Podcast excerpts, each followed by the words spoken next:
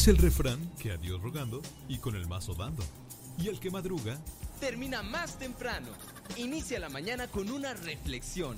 Aquí, en tu programa, al que madruga. con el padre modesto Lule Zavala. Comenzamos.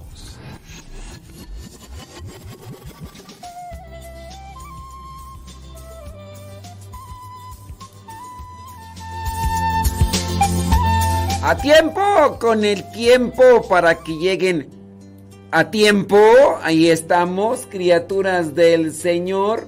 Bendecida al Señor. Chamacos y chamacas, muchísimas gracias por estar ahí siempre conectados con nosotros. Les mandamos un saludo donde quiera que estén y como quiera que estén. Gracias. Muchas, pero muchas gracias. Eh, ya son seis mm, de la mañana con cuatro minutos hora de California. Son las 8 de la mañana con 4 minutos, hora del centro de México. Son las 9 de la mañana con 4 minutos, hora de Nueva York, la Florida y otras partes de la Unión Americana. Muchísimas, pero muchísimas gracias. Dice por aquí, bli, bli, bli, bli. Saludos, gracias. Muchas, pero muchas gracias a los que nos están diciendo dónde nos escuchan. Thank you very much. Si tienen preguntas, dudas, quejas, sugerencias, reclamos, acuérdense que ustedes nos pueden mandar un, mensajito a través de la aplicación ya solamente nosotros miramos ese mensajito para que no panda el cúnico porque de ocasiones pueden decir cosas que que pueden ser este preocupantes y a lo mejor igual no conviene mucho que por ahí ustedes se evidencien. Señoras y señores, hoy 17 de agosto del 2022. 17 de agosto del 2022. La iglesia hoy tiene presente al, al santo. Este santo es, es patrono de... Pues usted aplíquele. El santo se llama Mirón.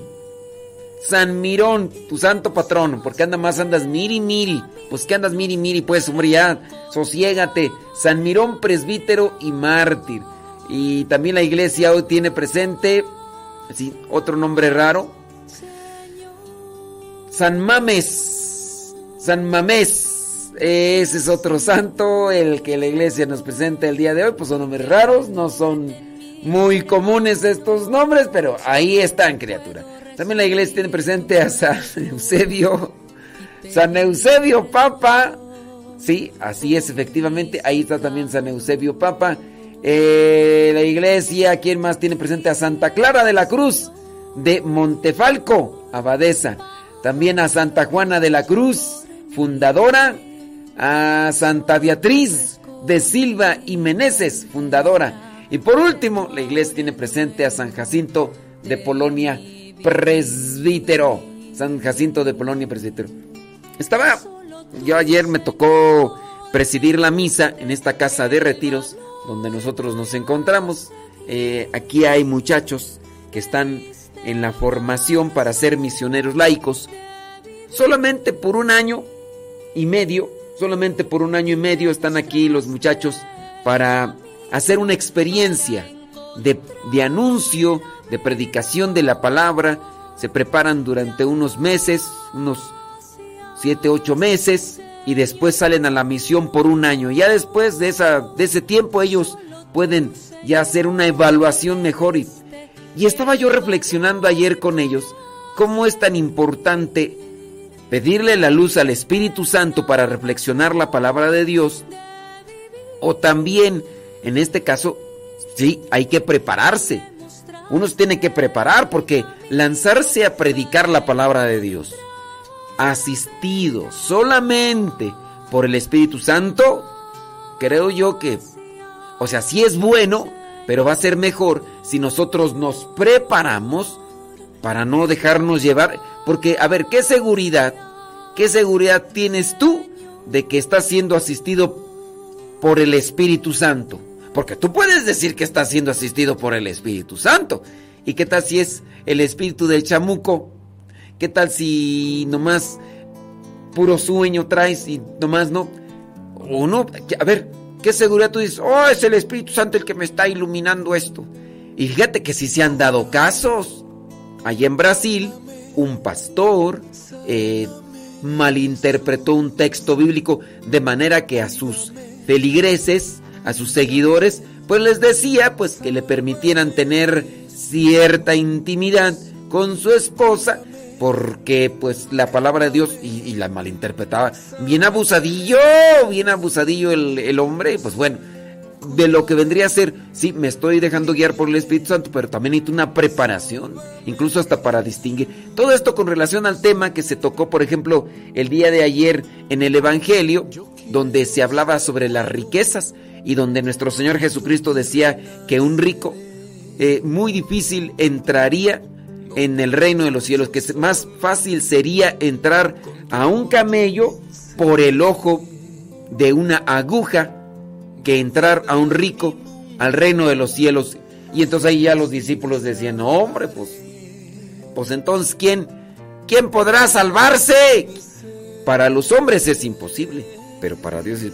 Y ahí es donde falta la luz del Espíritu Santo, pero también nos hace falta conocimiento para poder hacer un buen discernimiento de lo que es la palabra de Dios y no andar diciendo cosas, ¿verdad? Pues que no.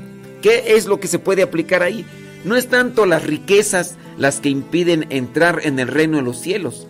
Lo malo es cuando nosotros a esas riquezas les damos el primer lugar en nuestras vidas.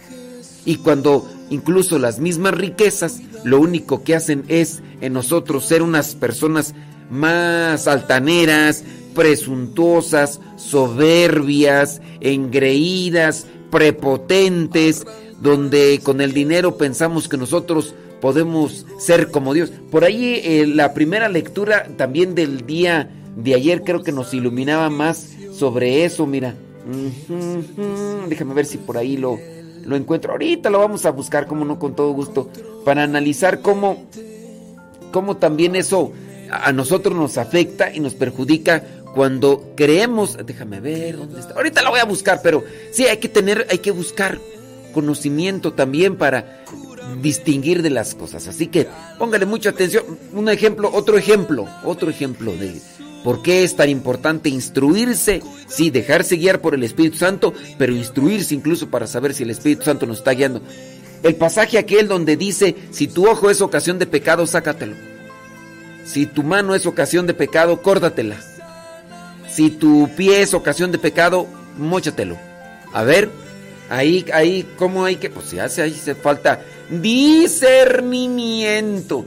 Y, y fíjate que, pues bueno, hay tantas cosas.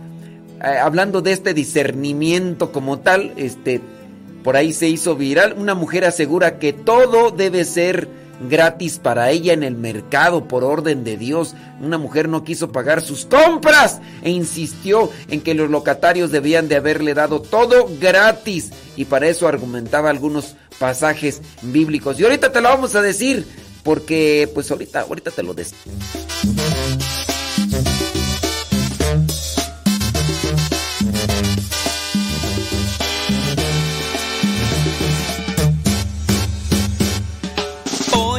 Me he levantado con el corazón lleno de amor, porque de ti proviene lo mejor.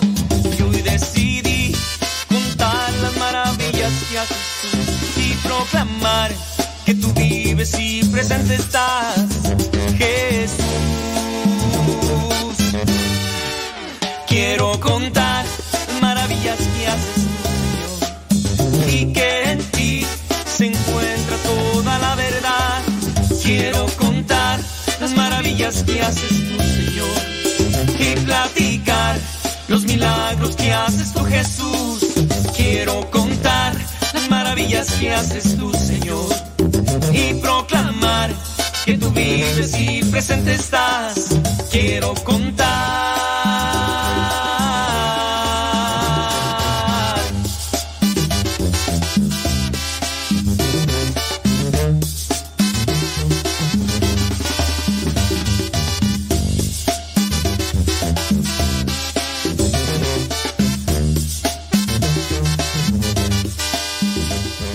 Mándenos, mándenos sus mensajes, mándenos sus mensajes a través del Telegram.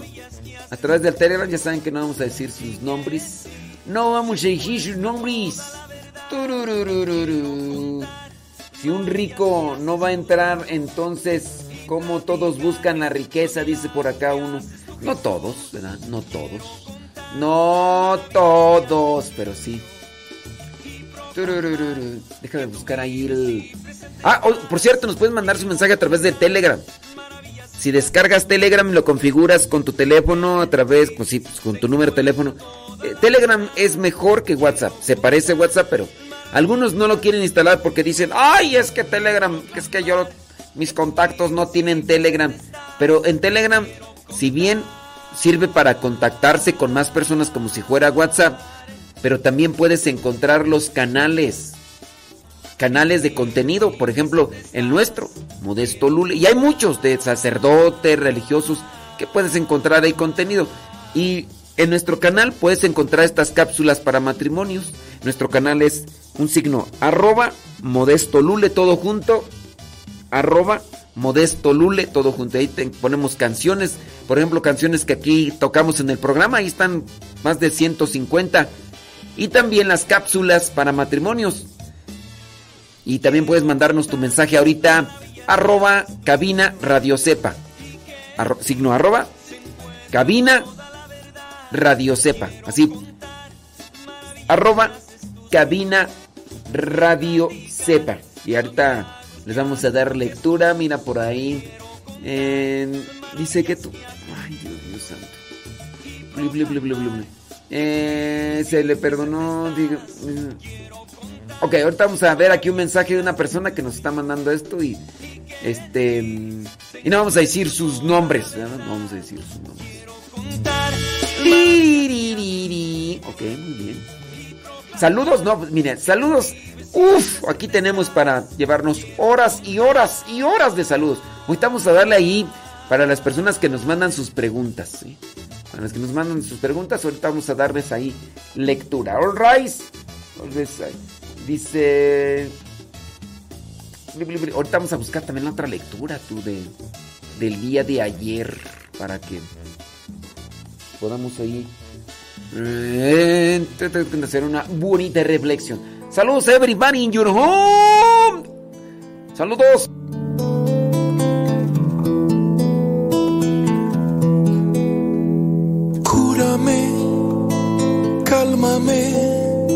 Sáname Jesús. Cuídame, límpiame, sálvame Jesús. Cúrame, cálmame, sáname Jesús. Cuídame, límpiame,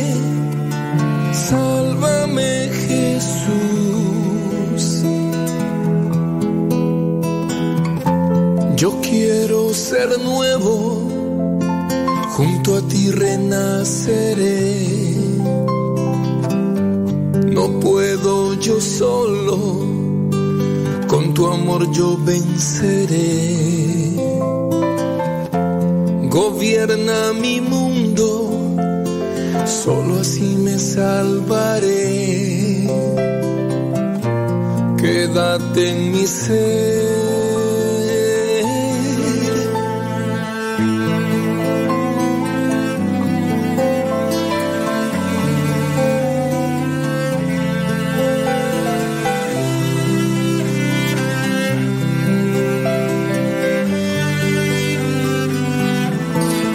Huracanados, gracias por estar ahí, conexión con nosotros.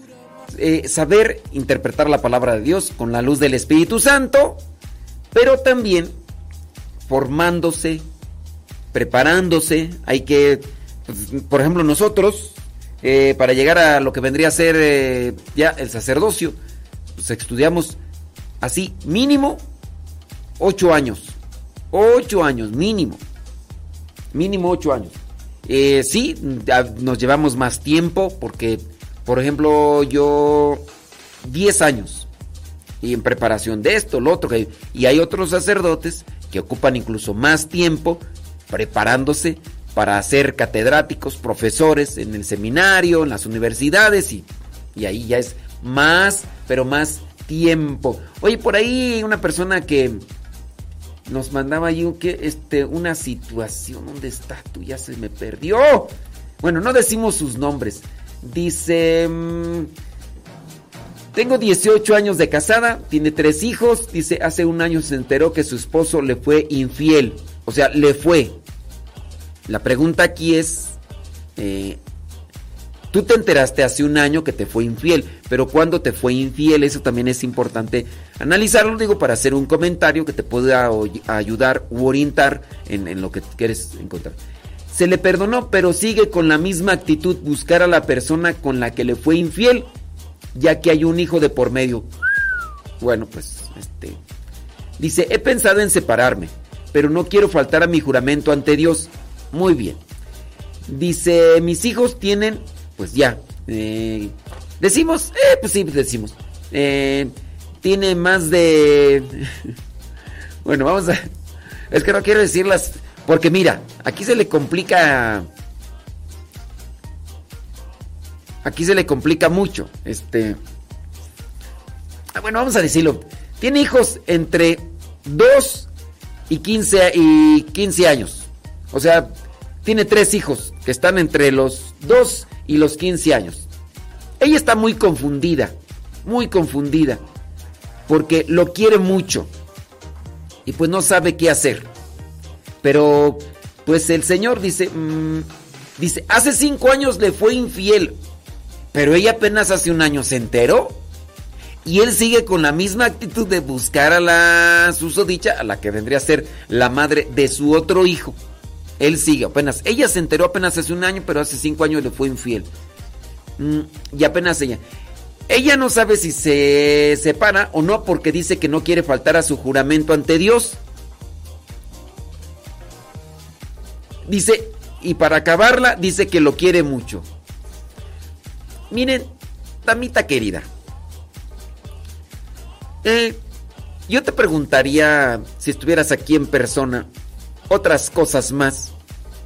Para tratarte, para tratar de eh, profundizar más contigo sobre esta situación. ¿O estás realmente enamorada? ¿La ¿Lo quieres mucho? ¿O sufres de codependencia? ¿Estás realmente enamorada? ¿O sufres de codependencia? Porque hay veces que la persona está confundida, en realidad no sabe si está enamorada o tiene codependencia. Cuando la persona tiene codependencia, cuando tiene ausencia de la pareja o piensa que ya no va a estar con esa persona, sufre mucho. Sufre mucho.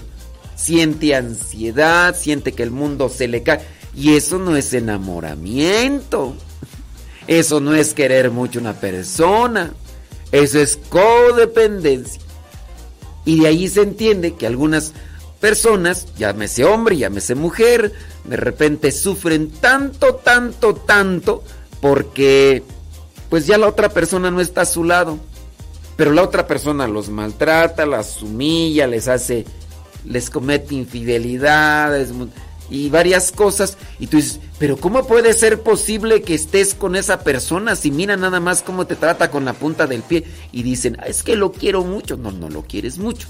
Tienes codependencia y pues ahí está la situación. Pongamos en cuenta que la señora esta tiene más de 16, 17 años de casada porque pues tiene un hijo de más de 15 años y el más pequeño tiene entre dos años y demás, ¿verdad? No tiene más de cuatro, pero... Entonces, puede ser que ella diga, ay, es que lo quiero mucho, pero a lo mejor tiene codependencia. Ahí está la cuestión. Ahora, ella dice que no quiere faltar a su juramento ante Dios. Ella no quiere faltar a su juramento ante Dios. Aquí hay varias cosas que se tienen que analizar. Digo, en el caso es, tú no faltas a tu juramento cuando decides apartarte de una persona que no te ama y que más bien te está utilizando y que te no te ama porque te es infiel. Cuando se ama, se respeta, se cuida, se valora, se resguarda. Cuando una persona le es infiel a otra, a su pareja, a su, así, cuando una persona le es infiel a su pareja, solamente demuestra que, pues que no, que no le ama. Solamente demuestra eso, que no le ama. Tú sí lo quieres a él, pero él no te ama. Tú, si tomas la decisión de separarte de alguien que no te ama, tú faltas ante Dios. No, tú no estás faltando ante Dios. La otra persona ya faltó ante Dios. Y no solamente le faltó a Dios, le faltó eh, también a tu persona, a su matrimonio, si es que están casados. Es decir, el otro es el que está faltando a la relación.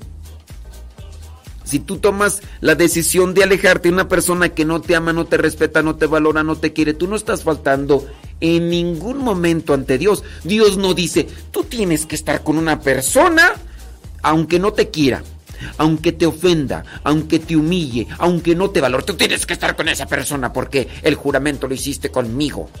Y tú tienes que estar ahí, no importa. Si te mata, no importa, tú tienes que estar allí porque yo es lo que quiero. Dios no quiere eso.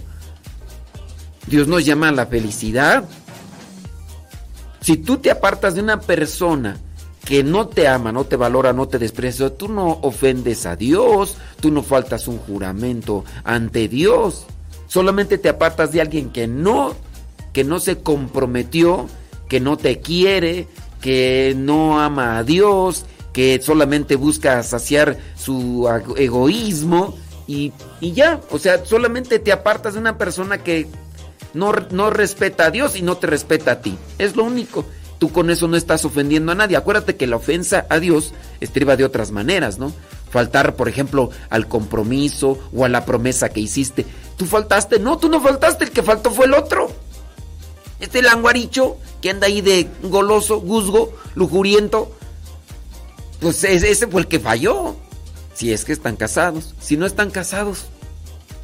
Pero bueno, señores y señores, tan difíciles las situaciones. Dice, yo me enteré apenas hace un año, dice, por su trabajo se mantiene fuera en ocasiones por un mes o dos semanas. Uf, le tiene todo en bandeja de plata al infeliz. Él dice que solo va a ver al niño. Mm, y yo soy cepillín, ¿no? y yo soy, ya sé, en paz descanse cepillín. Dice que solamente va a ver al niño y, se la pasa un mes, dos semanas. Pues dice... Eh, al ir eh, ve a la mujer y esa parte me duele, dice. Eh, ¿Puede anularse mi matrimonio en caso de divorcio civil? Mira, en primero está separar... Eh, déjame ir una pausa y ahorita regresamos porque es una situación complicada.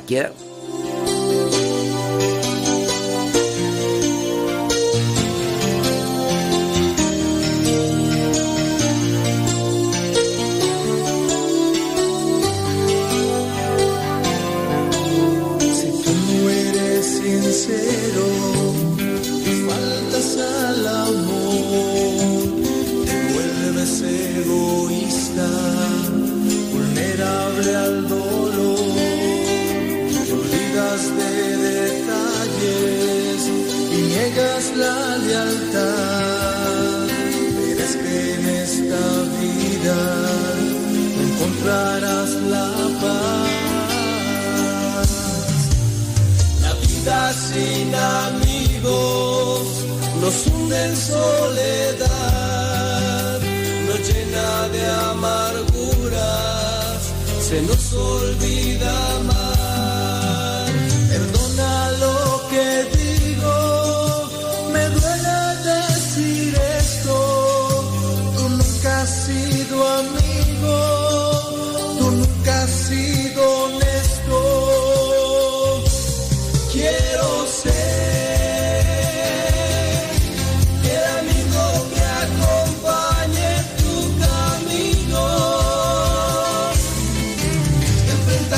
siempre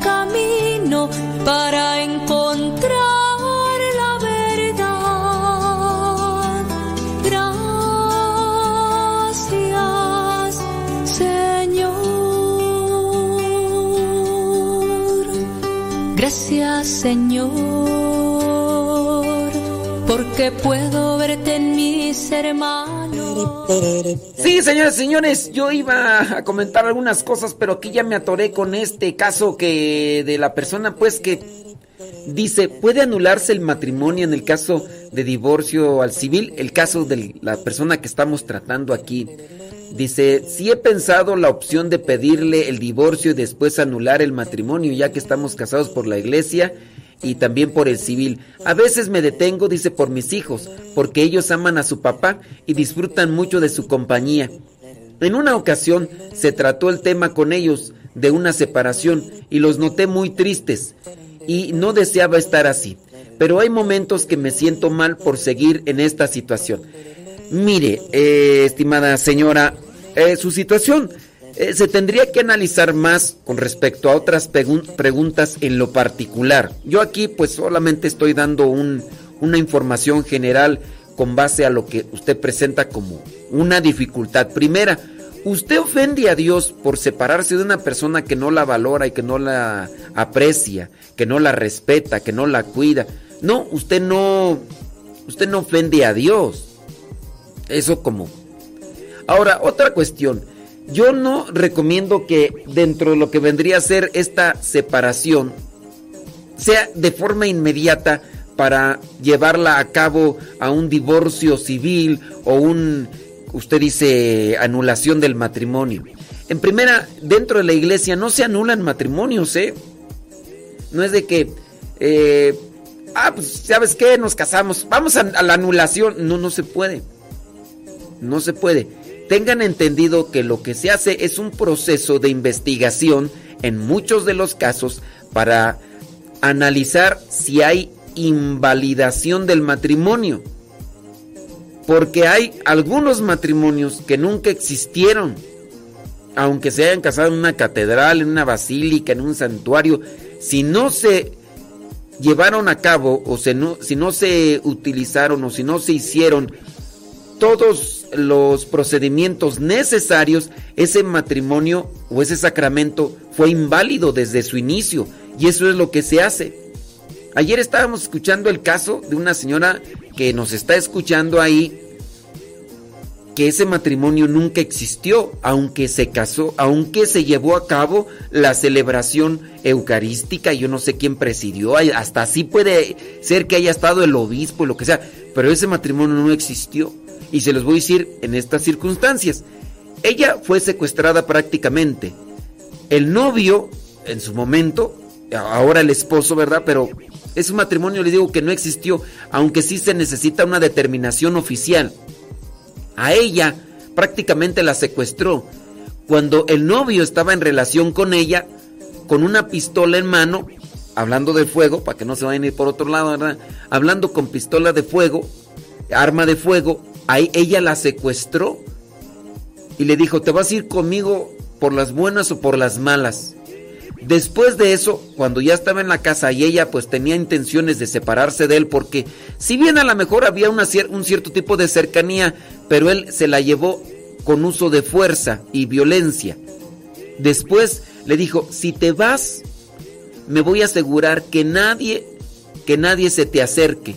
Y si un día encuentro a alguien con el que tú pretendas casarte, lo voy a matar.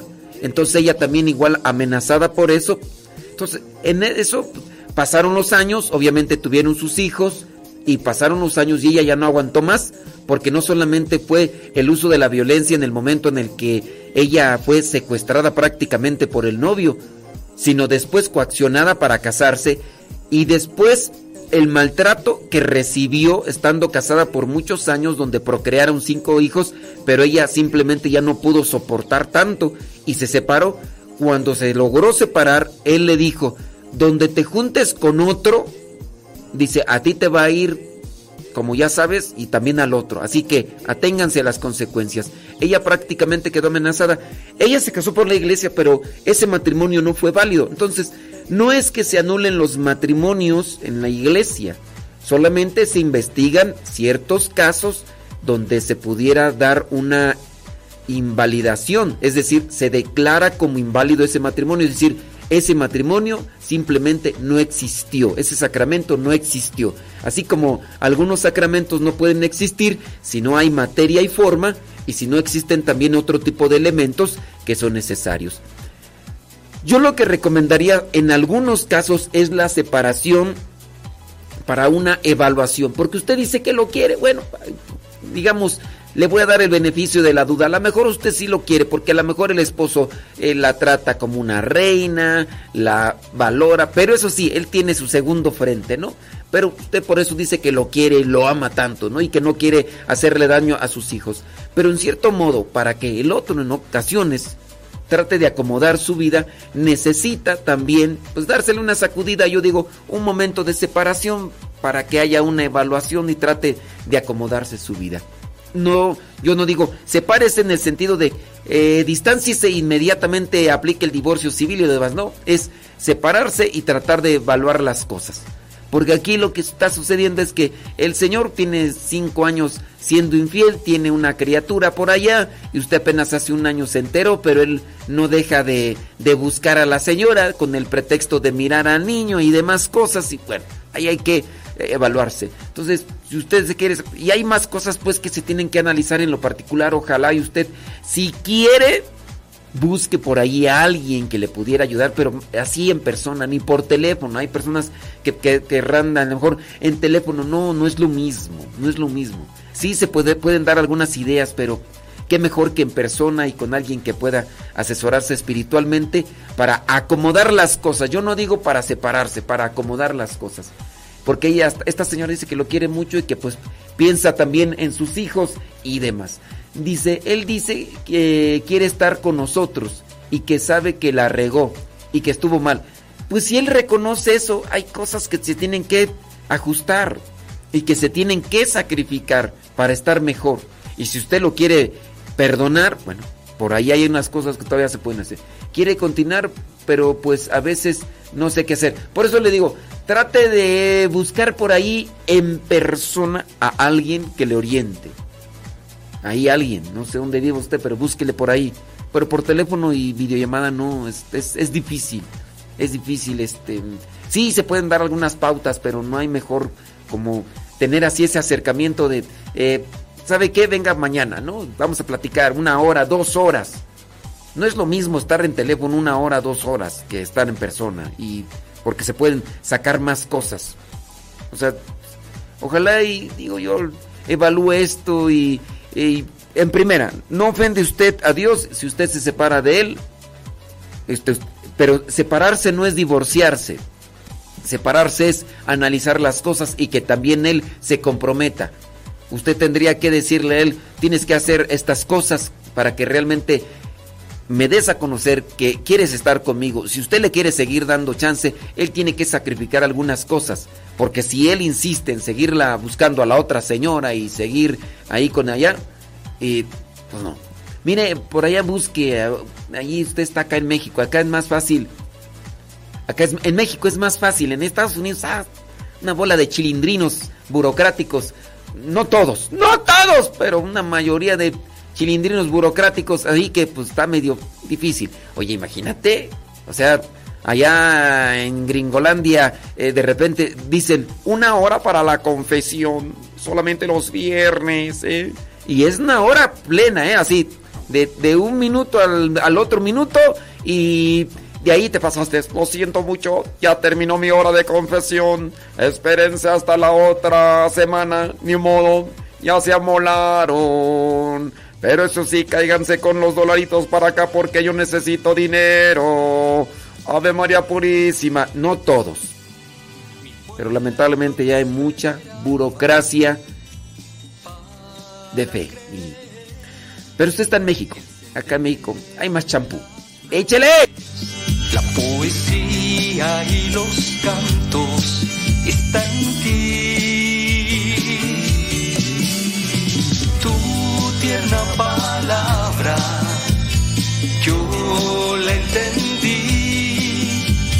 Mándenos sus mensajitos a través del Telegram. A través del Telegram. San, san, san, san, san, eh, no se entiende algunas preguntas que me están haciendo ahí. Dice, gracias por la promoción de la cápsula del matrimonio desde Venezuela. Dice, ve muchos matrimonios contentos con estos consejos. Saludos, dice Ali José Semeku. Pues esperando que les ayuden esos consejitos. Este...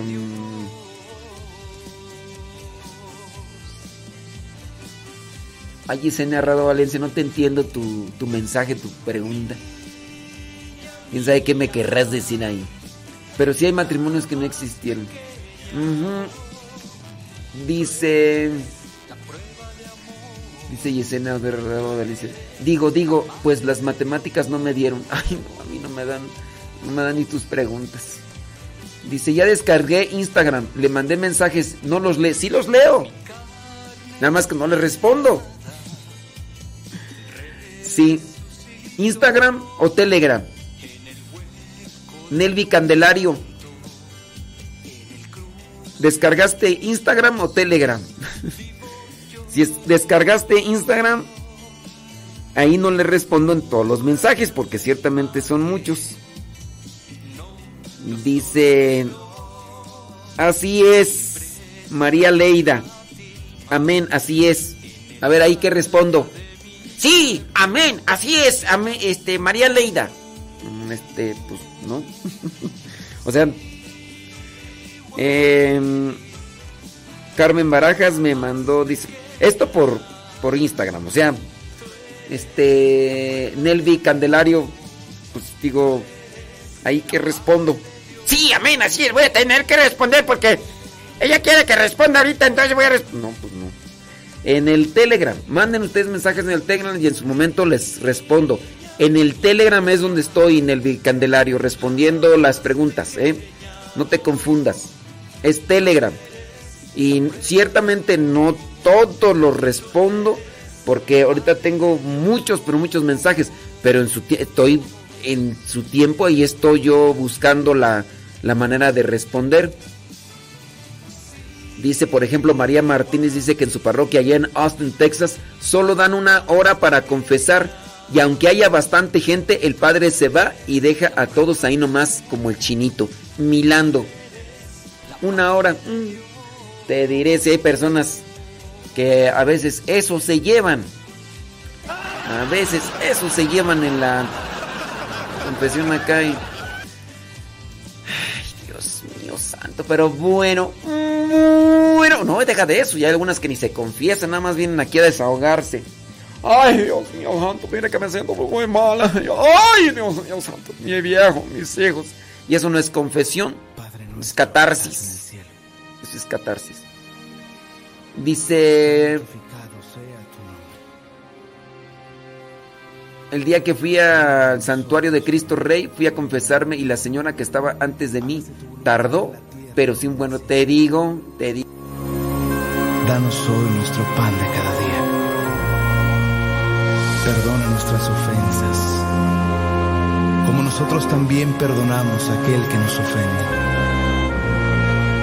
No nos dejes caer en la tentación y líbranos del mal. No digas, Padre, si cada día no te comportas como hijo.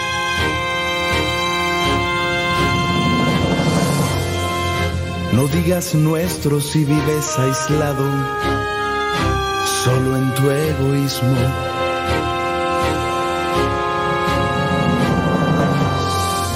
No digas que estás en los cielos, si solo buscas las cosas terrenas. No digas santificado sea tu nombre, si no lo honras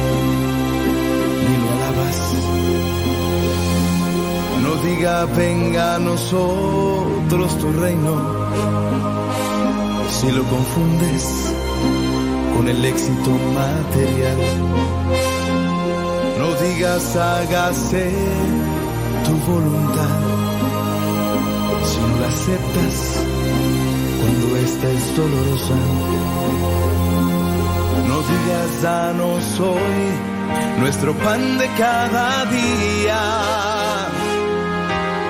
Si no te preocupas y lo compartes con alegría. No digas Ándele, a ver si no se me enchilan por ahí algunos padrecitos, hombre. Dice bli bli bli bli bli bli bli bli. Blu blu blu bla bla bla. Zacatacatán, zacatacatán. Zacatacatán dice eh, pero también pueden hacer cita y no toman el tiempo. A mí me gusta hacer cita para confesarme. Pero es que hay veces que se puede, hay veces que no. Pero bueno, ¿quién soy yo, verdad? Para andar ahí. Eh, ok, muy bien. Bli, bli, bli. Estoy mirando por acá los comentarios. Ok, saludos. Saludos y más saludos. Saludos y más saludos y más saludos y más saludos y más saludos. Déjame ir a otra pregunta por acá porque yo iba a hacer acá. Dice, buscaré la asesoría. Le agradezco. Bueno, pues ahí está. Sí, más saludos por acá, y más saludos por acá, y más saludos por acá. Dice... mm, muy bien, dice, yo he notado que la gente toma hasta 15 minutos confesándose, por eso terminan tan tarde de confesar. ¿Y ¿15 minutos? Mm, Pues quién sabe dónde serás tú, porque hay personas que a veces se toman hasta una hora. Y eso que siempre hay dos padres confesando el horario de 6, o quién sabe de dónde será. Bueno, este, mm, gracias. Eh, dice por acá, ándele pues, bueno, saludos por acá. A todos, a todos, no vamos a saludar solamente a una persona, sino a todos para que no se, se sientan. Dice, ojalá me pudiera responder. Muchas gracias. Eh, quizá no se concluyó bien, pero sé sus palabras. Dice, ahora sí, eh, se lo agradecería. Ojalá me pueda responder, pero ¿qué quieres que te responda? Este... Eh, pero ¿qué quieres que te responda, criatura? Porque pues este, no sé. Es que no, me acuerdo tu situación, hombre. Es que esta no es estación de ahora, ¿verdad? A ver si me, a ver si me pones ahí de qué quieres que te responda porque ya no me acuerdo. Ya no me acuerdo. Dice, a mí me pasó. Saludos, dice. Coraje tan grande que no se imaginarán, pero grande después eh, escucho el evangelio y sopas los consejos matrimoniales.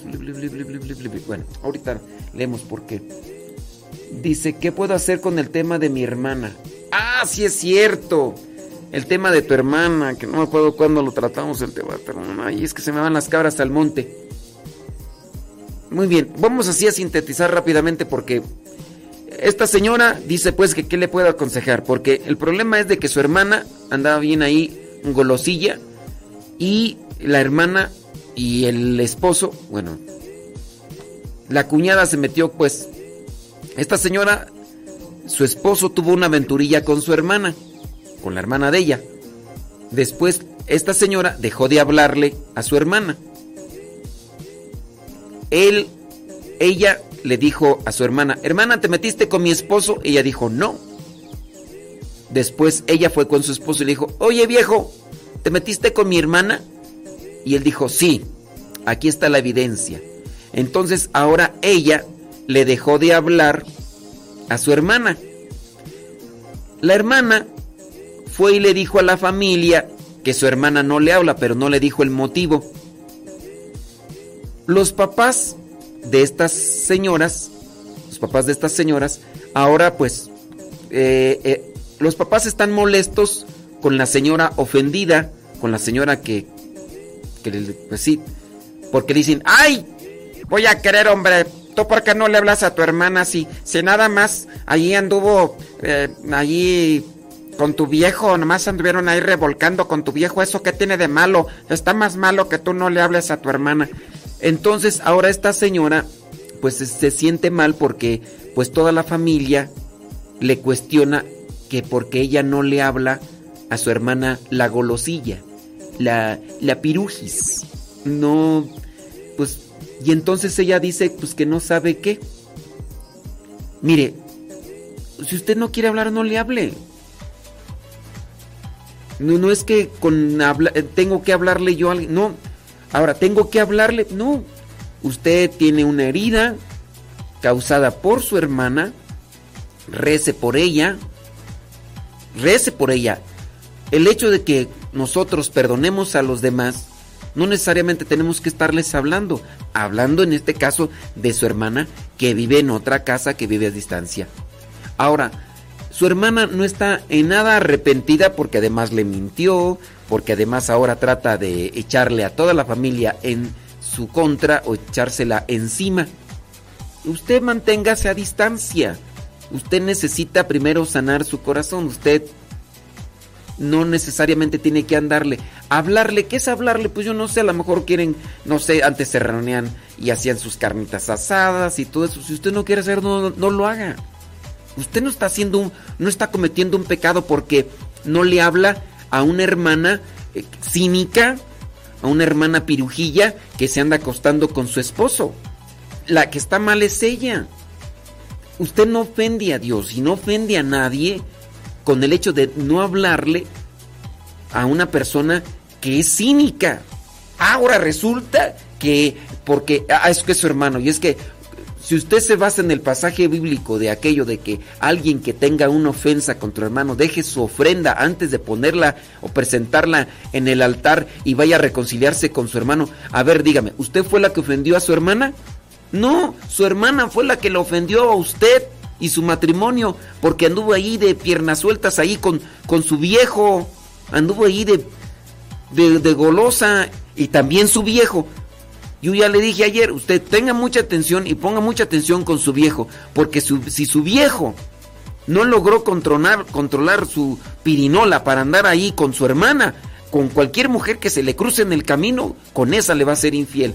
Si su viejo no se logró amarrar allí el negocio por andar con su hermana, cualquier mujer que se le cruce en el camino, con esa le va a ser a usted infiel. Tenga mucho cuidado con su esposo. Usted no está ofendiendo. Usted, no, usted ofendió a su, su hermana. Usted no la ofendió. Así que, tranqui, usted no se sienta mal porque no le habla ahorita a su hermana. Usted tiene una herida que no ha sanado. Y el hecho de que sane no tiene que decir que tiene que ir a vivir otra vez con su hermana porque no está viviendo con su hermana. Si usted quiere nada más decirle buenos días y buenos días y ya, listo. Pero primero sane usted y cuídese de ese viejo libidinoso que tiene a su lado. Porque si su viejo... Ahora, si cometió el error y se arrepiente, que busque la conversión para que no vuelva a caer otra vez en eso. Si usted lo perdona porque él se metió con su, con su hermana, pero usted no se sienta mal. Usted no se sienta mal, usted primero busque sanar y dígale a su viejo si quiere, si usted lo perdona porque anduvo metiéndose ahí, si usted lo perdona, y usted quiere darle chance, bueno, dele chance. Pero que él busque, mire, En el caso de las infidelidades, cuando las personas deciden darle el perdón al infiel, no nada más acepten, no nada más acepten la palabra de perdón. Ah, sí, te acepto el perdón y ya. No, no sean tan ingenuos. Acabo de conocer un caso de una, de una señora que se dio cuenta que el esposo, el esposo le fue infiel con base a lo que nosotros aquí comentamos, él le dijo, muy bien, te voy a perdonar, te voy a dar chance, pero no solamente te voy a aceptar una palabra, tengo que aceptar de ti un compromiso. Tienes que buscar sanar en tu vida y fortalecerte en tu interior para que no me vuelvas a caer nuevamente porque tú caíste por una debilidad. Si tú no fortaleces esa debilidad, vas a volver a caer. Y aunque me dijiste ahorita perdón, pues bueno, lo vas a volver a hacer si no te fortaleces. El Señor ya se comprometió, le dijo, sí, estoy totalmente arrepentido, la regué. Empezó a acercarse a las cosas de la iglesia, busca sanarse y fortalecerse por dentro. Y ahora están ahí comprometidos y ahí la llevan. Pero entonces el Señor muestra un cambio de vida. No solamente llega ahí con sus mendigas lágrimas de cocodrilo a decir perdón. Ustedes, señores, no sean también tan ingenuos traten de hacer que el viejo, si es que quiere realmente ofrecer un perdón, tiene que comprometerse a cambiar su interior para que no vuelva a querer, porque viene y otra va y piernas sueltas, pues igual le va a dar cancha libre. pues para qué quiere, ¿verdad? Es lo que yo digo. Señora, no sé si con eso ya le respondí. Usted dígame.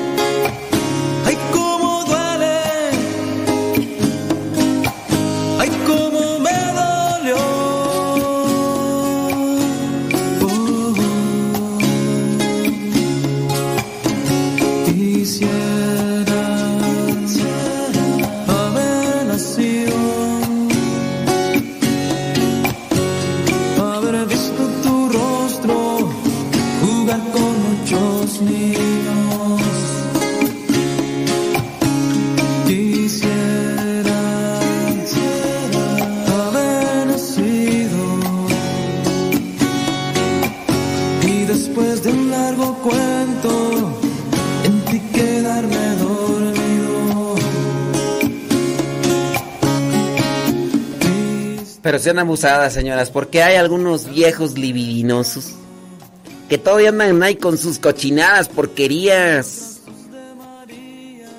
Sí. Y van a decir, ay, ya mi viejo no anda porque ya está hasta en el grupo de la iglesia. Hombre, ya hasta da temas. No, hombre, y ese hasta es el predicador de los predicadores, hasta lo solicitan por aquí, por allá. Mi viejo, ¿qué va a andar? A andar de juzguillo. ¿Qué va a andar ahí de chile frito por aquí, por allá. No, hombre, mi viejo, tú eres el santo de los santos. Mm, hay casos. Hay casos. Y, pero cínicos, cínicos. Andan por ahí todavía, ahí hasta contratando personas. Y, y fíjate, o sea, ya hasta dónde llega a veces su, su lujuria, que son hombres pues ya no buscan solamente mujeres, ya buscan nomás quien sacie su pecado. Así, así, no, si te dijera. Uf, lo que se sabe. Bueno, tú dijeras, hombres nada más, no, también señoras. Aquella señora que estaba en el, en el grupo de adoración nocturna y andaba ahí con uno de los compañeros y dice, ahorita vengo, voy a adorar al Señor. pero voy a adorarlo en mis pasiones. Pero no, no a Dios, era el señor de la otra señora que se quedaba allá.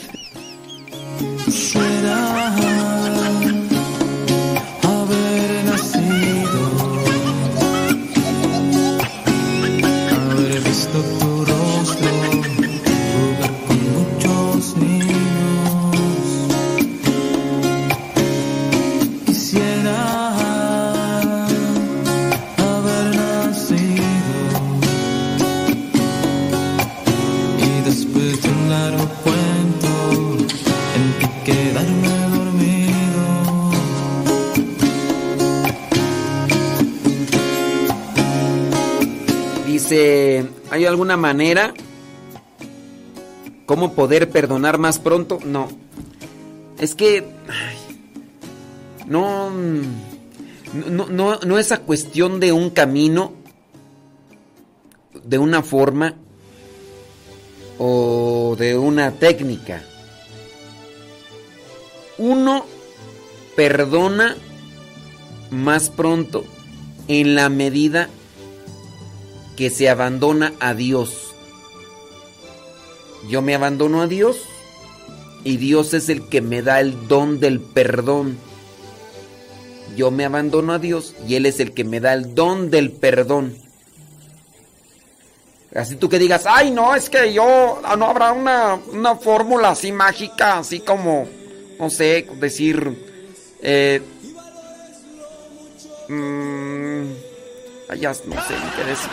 No renuncies a aquello que te hace perder tu tiempo y descubres que todo lo que hiciste Hay algo así como, mira, por ejemplo, el día de hoy es día de San Mirón. San Mirón presbítero y mártir, no sé, hacer una fórmula de oración así como San Mirón santo, presbítero y mártir. Tú que estás con Dios, haz que alcance el perdón de él. No sé, Mirón, perdón, algo hay así, no rima. No hay una fórmula, padre, páseme una fórmula de esas así. una te- Oiga, un santo de esos, porque hay santos de los imposibles, ya ve que hay hasta el santo del narco. Ay, no habrá un santo así con el que yo llegue nada más y le ponga una veladora y, y ya con eso. Ay, es que, ay, no. Mire, alcanzar el perdón de Dios es un don de Dios. En la medida en que la persona se abandona ante la presencia de Dios y no corresponde a un solo día. Porque la persona puede decir, ay, es que este hago una oración o voy a un retiro y ya con eso basta. No es lo que nosotros disponemos, es lo que Dios hace en nosotros cuando nosotros nos disponemos a Él. No es lo que yo dispongo, sino lo que Dios hace en mí cuando yo me dispongo a Él. Así como que puede ser que una persona con un solo retiro.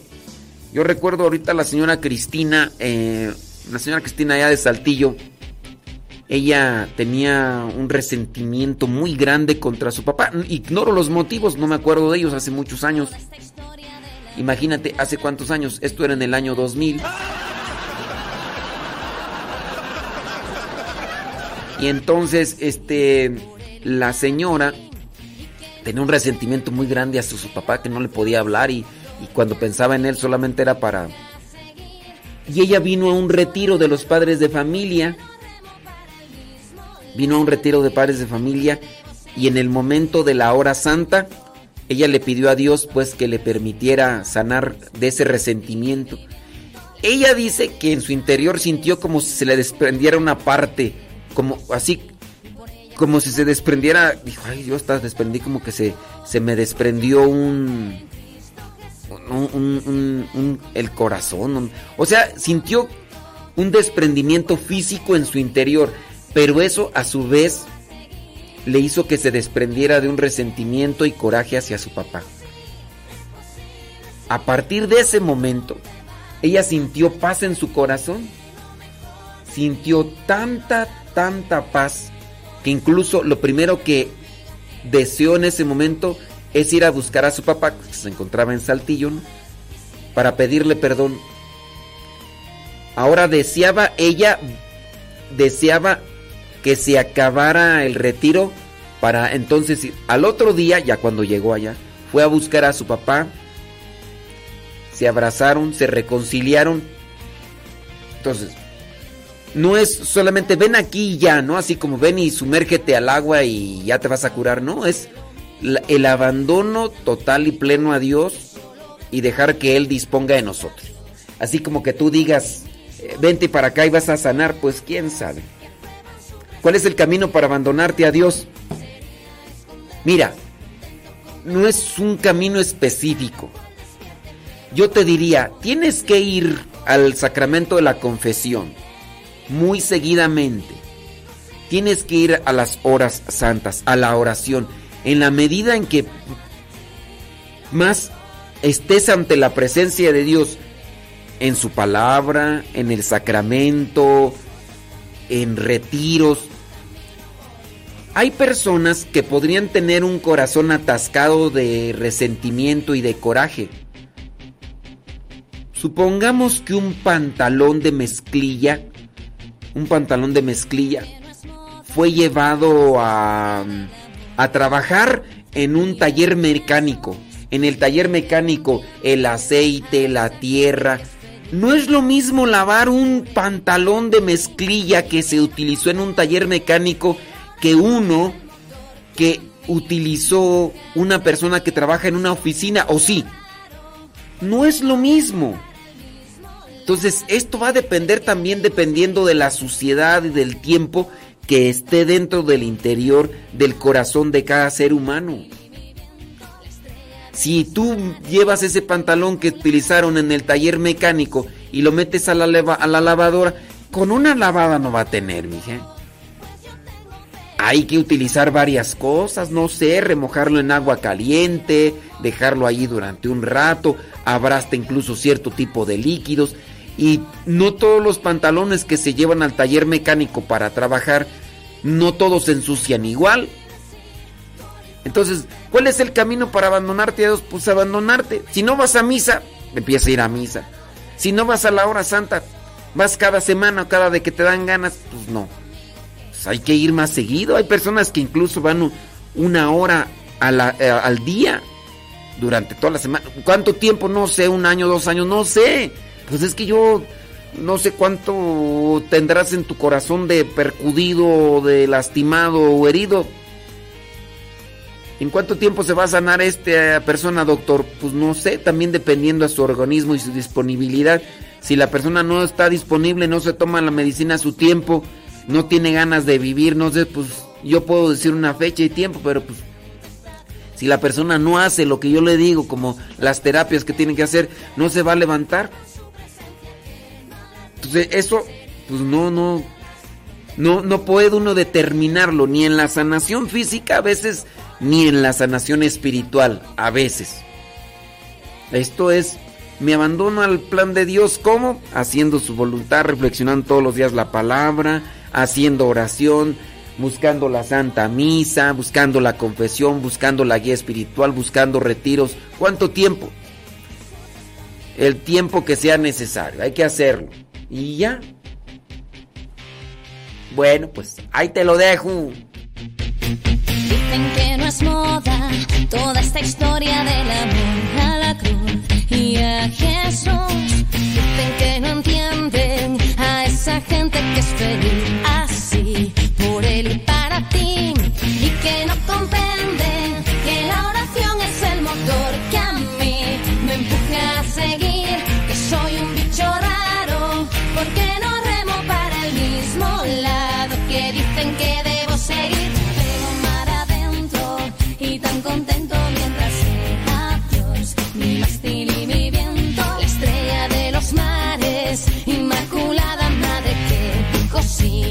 por ella sigo aquí.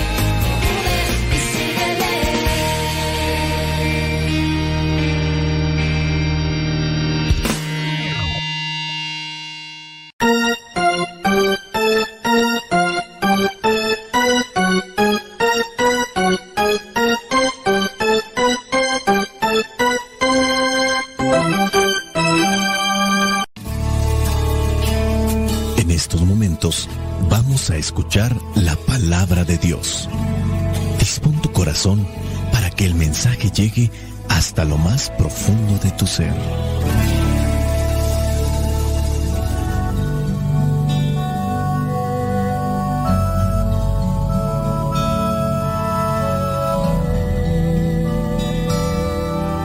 El Evangelio que la iglesia nos presenta para el día de hoy corresponde a Mateo capítulo 20 versículos del 1 al 16.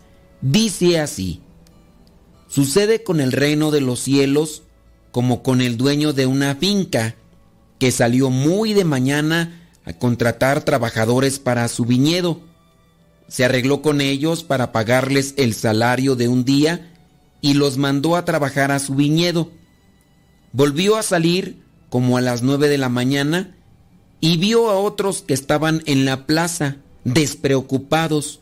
Les dijo, vayan también ustedes a trabajar a mi viñedo, y les daré lo que sea justo.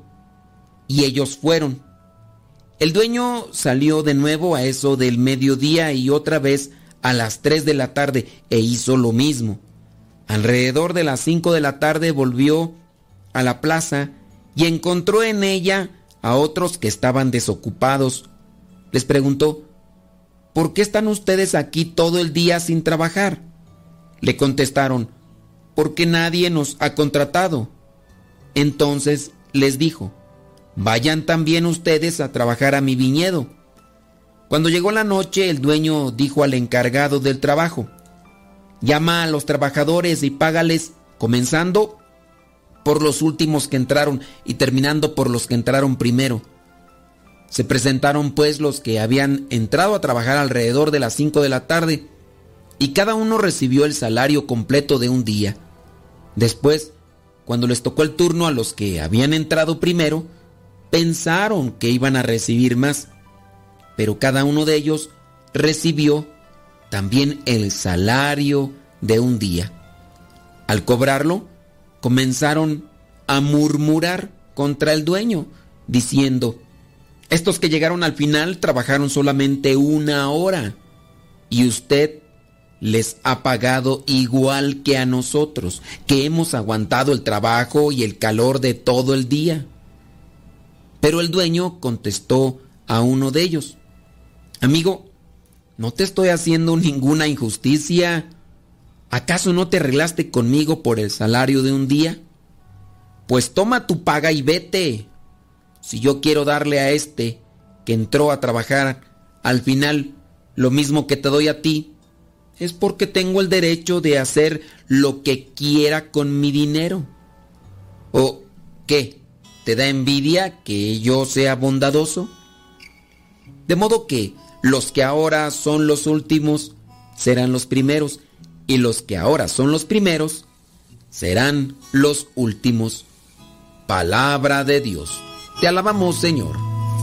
Señor Jesucristo,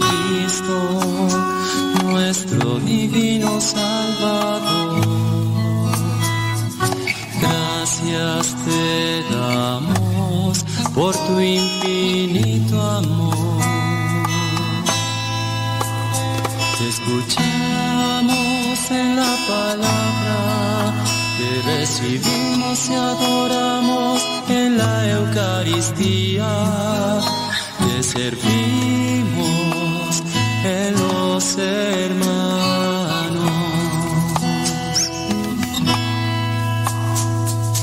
Que seamos misioneros como lo quieres tú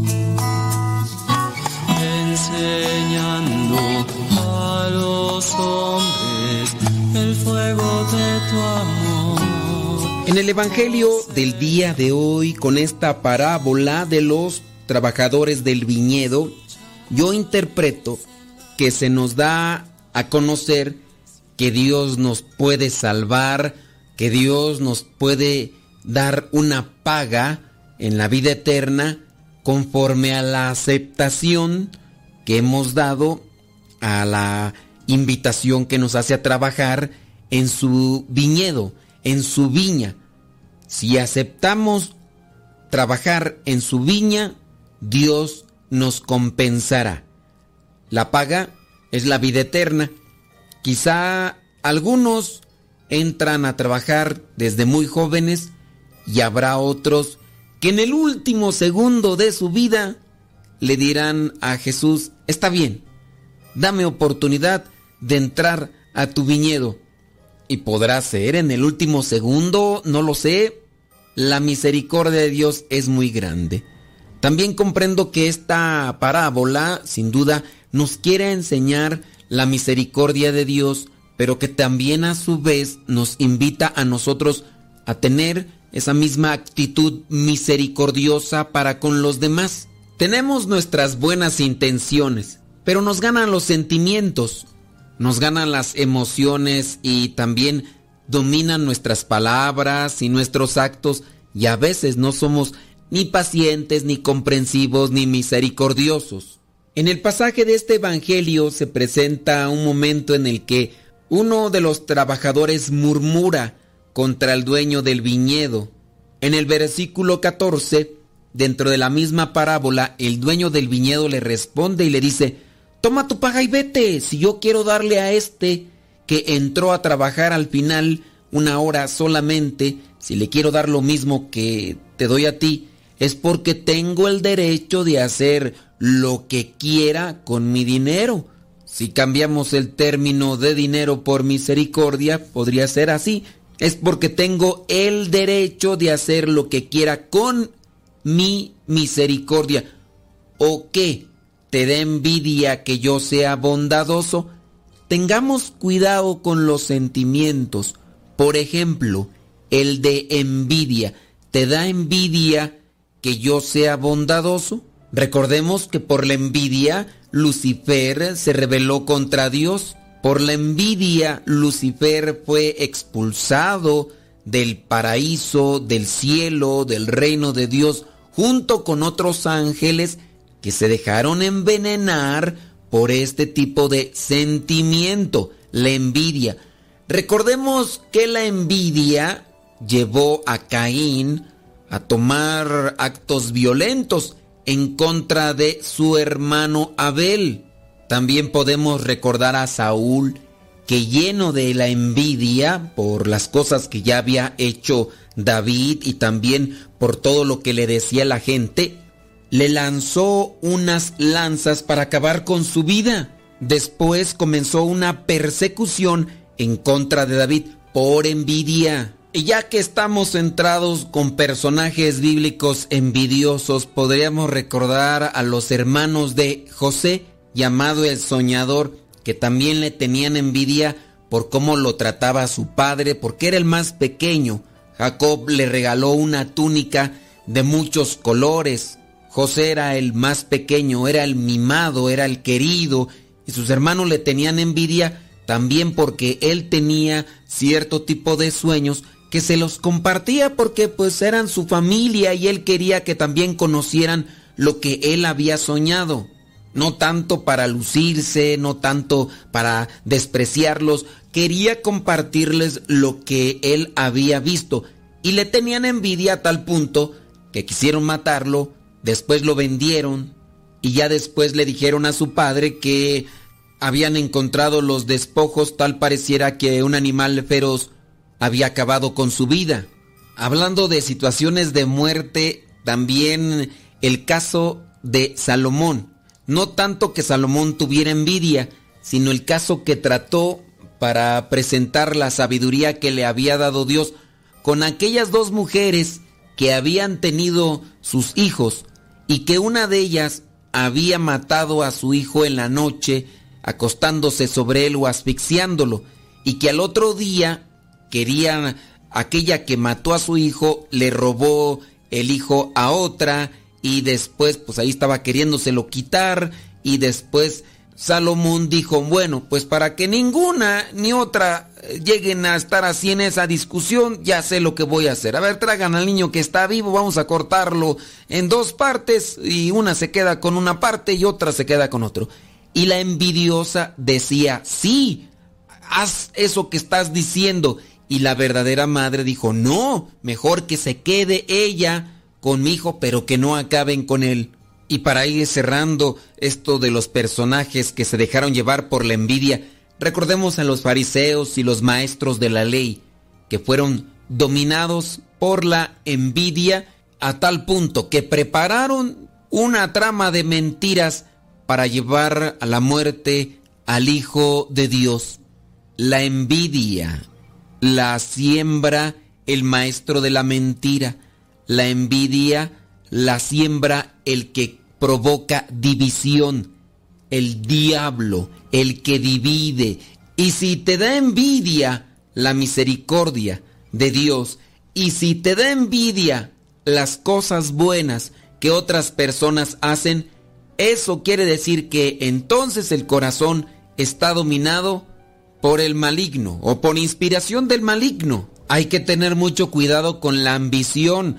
Aquí también se ve reflejada en estos trabajadores que cuando miraban que les estaban pagando la misma cantidad de dinero que a ellos les habían prometido, la ambición les llevaba a pensar que a ellos les iban a dar más y a tal punto que murmuraron.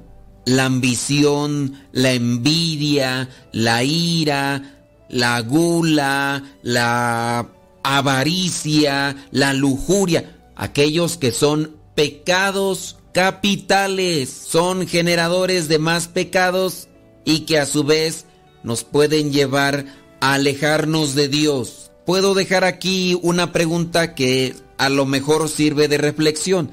¿A ti te da coraje, te da envidia el triunfo de los demás? En los grupos parroquiales a veces este grupo organizó un evento, vino poca gente. El otro grupo organizó un evento, vino mucha gente. ¿Te da envidia que ellos hayan juntado más personas? ¿Te da envidia o te da coraje que cuando te tocó exponer el tema ante estas personas que están preparándose para los sacramentos, al final casi no te aplaudieron y a la otra persona que estuvo exponiendo le aplaudieron mucho, incluso hicieron algunos gritos de alegría y entusiasmados, se acercaron a abrazarlo y a ti no te hicieron todo eso. A lo mejor eres un cantante, a lo mejor eres evangelizador, a lo mejor eres un conductor de un programa de radio o un director de una estación de radio. No lo sé. La envidia se puede colar en diferentes aspectos. La misericordia de Dios no tiene límites. Lo malo y lo riesgoso es que tampoco la envidia.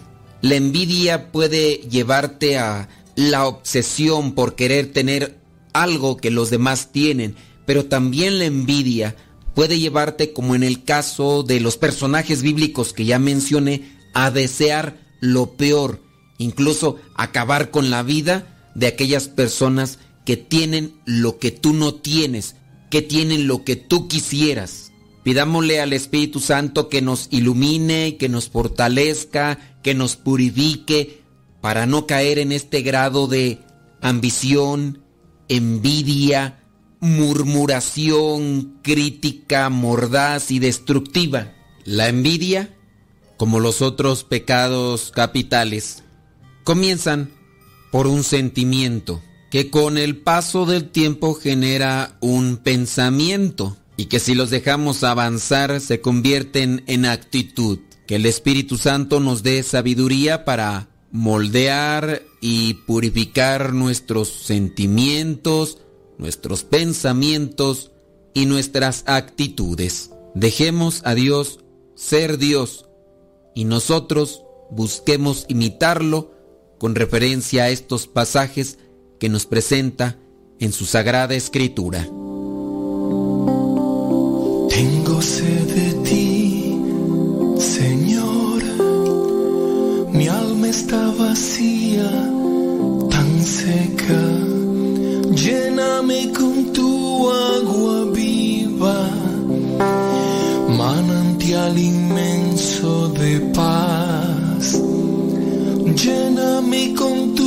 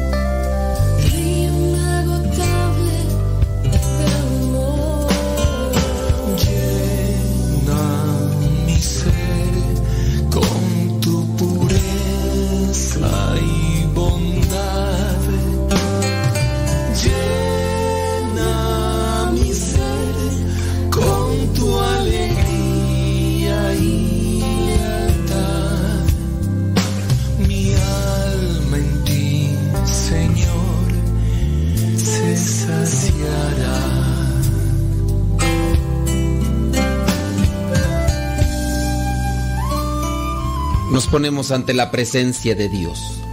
Amado Dios, ayer muchas personas se fueron a dormir sin darse cuenta de que jamás verían otro amanecer. Por eso, hoy te doy gracias por tu amor, por todas las cosas maravillosas que tú haces por mí, por mi familia, pero sobre todo te doy gracias por el sublime regalo de la vida y por la alegría de un nuevo despertar.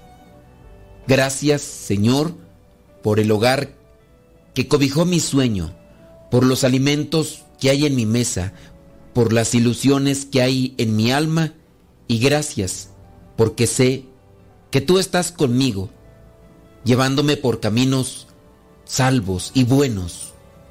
Dios mío, al iniciar este día quiero poner en tus manos mi vida y la vida de todos mis seres queridos.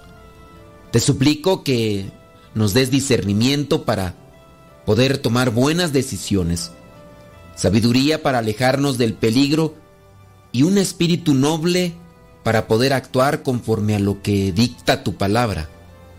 Por favor, rodéanos con tu amor. Apóyanos en la realización de nuestras tareas cotidianas, en el hogar, en el estudio y en el trabajo. Ayúdanos alcanzar las metas que nos hemos propuesto y aquellos milagros por los cuales tanto anhela nuestro corazón. Tú eres el hacedor de todo, tú lo puedes todo. Te suplico que seas el brillante faro que ilumina nuestro camino. Apártanos de todo aquel que intente apagar nuestra fe y también aquellas personas que a través de sus acciones o sus pensamientos nos quieren ver mal. Señor, gracias porque sé que tú escuchas mi oración. Gracias por abrir mis ojos a tu hermosa creación y gracias porque tú siempre me tomas de la mano y guías mis pasos. Pongo en tus manos este nuevo día y te pido que me fortalezcas y confortes mi alma, pues si tú estás conmigo entonces nada habrá de faltarme y mis días serán de triunfo, regocijo, ganancia, bendición y bienestar. Espíritu Santo, fuente de luz, ilumínanos. Espíritu Santo, fuente de luz, llénanos de tu amor. La bendición de Dios Todopoderoso, Padre, Hijo y Espíritu Santo, descienda sobre cada uno de ustedes y les acompañe siempre. Soy el Padre Modesto Lule de los misioneros servidores de la palabra. Vayamos a vivir el Evangelio. Lámpara es tu palabra para mis pasos, luz en mi sendero. Lámpara es tu palabra para mis pasos, luz en mi sendero. Luz, tu palabra es la luz.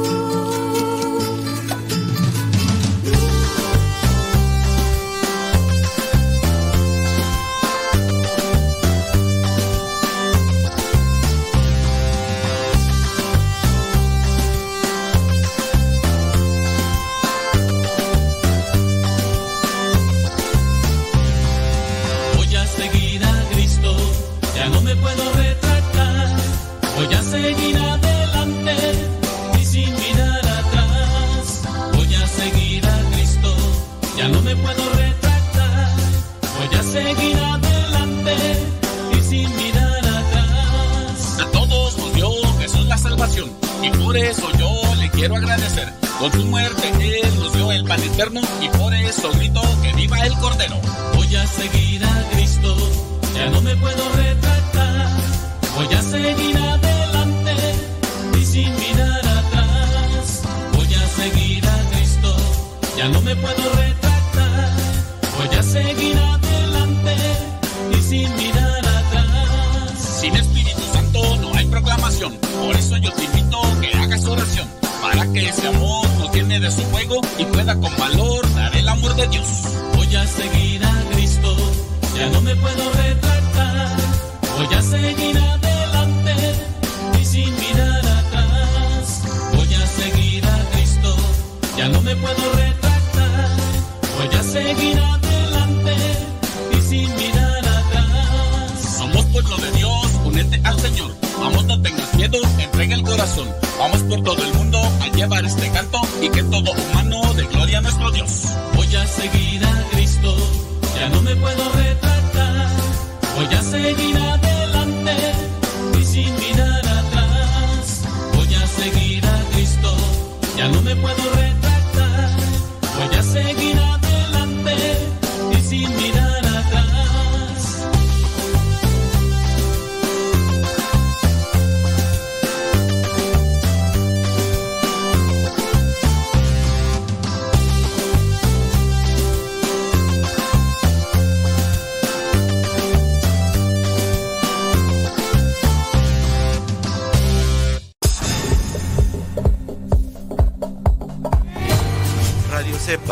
La radio católica por internet de los misioneros servidores de la palabra.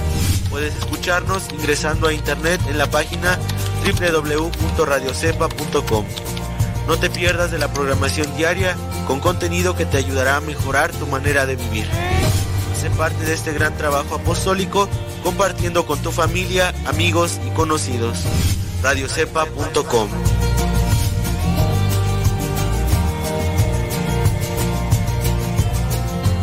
Todo, todo, lo que siempre has querido escuchar en una radio.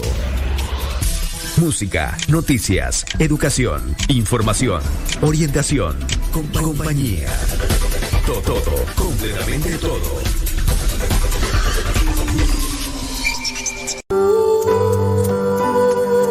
Quien ora cantando, ora dos veces. Escuchas Radio Cepa.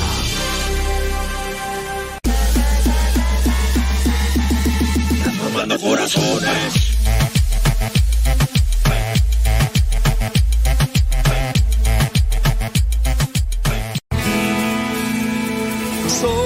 de la cuadra de los buenos, de una estirpe de guerreros, de la gente del Señor. Y lucho por ganarme un día el cielo, máscara cabellera, por ganarme su perdón. Y lucho, lucho, ay como lucho. Y tanto lucho que ahora me dicen el luchador. Y lucho, lucho, ay como lucho. Y tanto lucho que ahora me dicen el luchador, el luchador.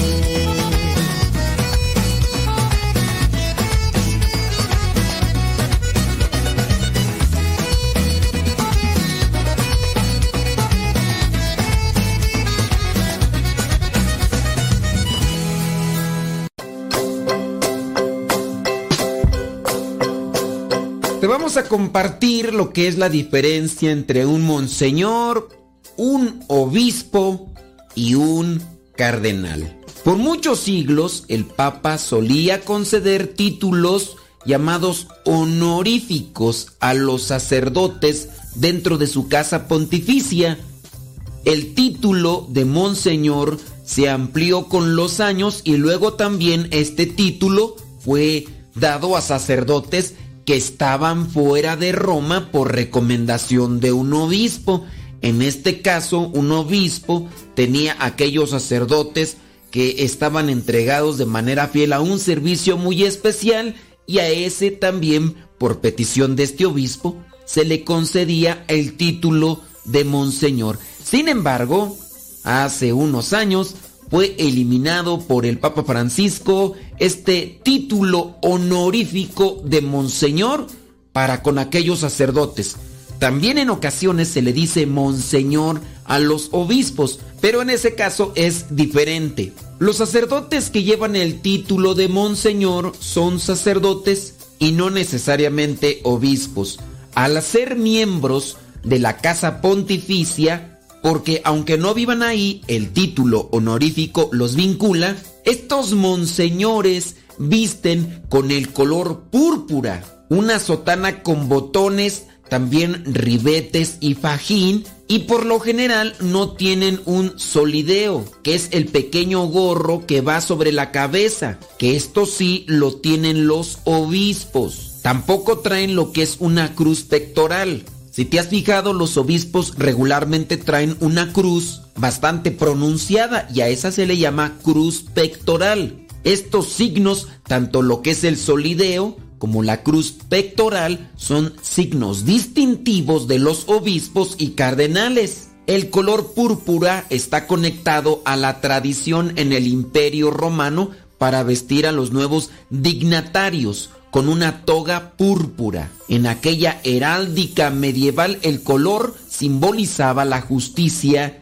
la majestad real y la soberanía. Por eso no te vayas a confundir si en algún momento encuentras a un sacerdote que le dicen monseñor, son títulos honoríficos solamente. En el caso del obispo, la mayor parte de la historia de la iglesia, el verde, fue el color de los obispos. Este color se ve en el escudo de armas tradicional que elige cada obispo cuando es elegido. Si has puesto atención, cuando alguien es elegido como obispo, también diseñan un escudo que vendría a representar el tiempo de gobierno en el que estará al frente de la diócesis a la que se le encarga. Sin embargo, en el siglo XVI el color se cambió a rojo amaranto. Antes, pues, era utilizado el color verde, ahora el rojo amaranto. Que en los colores hay distinciones, por ejemplo, en este caso, diferente al color púrpura. Este color que llevan los obispos, que es el rojo amaranto, se llama así en referencia al color de la flor de amaranto. Como tiene un color similar al púrpura, tiene un valor simbólico que apunta a la tarea del obispo, que es gobernar o en su caso administrar su diócesis local. Además, los obispos se pueden identificar por llevar el mismo color en el solideo junto con la vestimenta y la cruz pectoral. El solideo, como ya te mencionamos, es un pequeño gorrito que se lleva puesto sobre la cabeza. Si te has fijado en el Papa, es color blanco. Y en los obispos será el color rojo amaranto, juntamente con su banda que también es del mismo color. Ahora, la distinción en lo que es el cardenal. El nombre técnico para el color que usan los cardenales es escarlata. Este color los distingue como miembros del colegio cardenalicio y como príncipes de la iglesia. Cuando el papa coloca la birreta,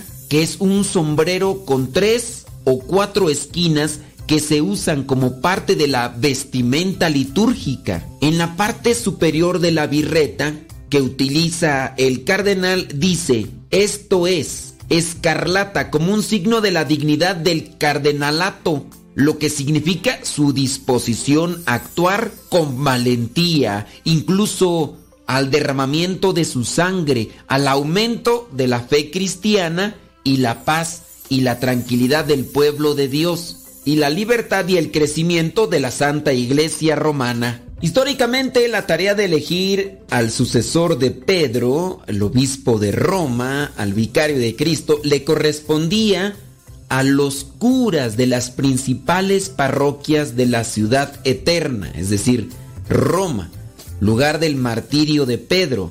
A estos sacerdotes se les decía bisagras, y es que la palabra cardenal viene del latín cardo cardinis, y significa bisagra. Y si conoces estas bisagras, son las que se colocan en las puertas y las ventanas para que se puedan abrir. O sea que son las responsables de que se pueda abrir la puerta y la ventana y otras cosas más donde se utilicen las bisagras. En su caso, cuando se refiere a estas figuras eclesiásticas, digamos que son el punto de apoyo que tiene el Papa con su pueblo, con los obispos. Así era en la antigüedad, los sacerdotes de Roma elegían al sucesor, pero hoy en día no. Por eso hay muchos cardenales en todo el mundo. Históricamente, cuando la iglesia tenía poder temporal, esto es porque tenía un vínculo con la cuestión social, se les conocía a los cardenales con el apelativo de príncipes de la iglesia. De hecho, después del título del Papa, el de mayor dignidad en la iglesia católica es el de cardenal.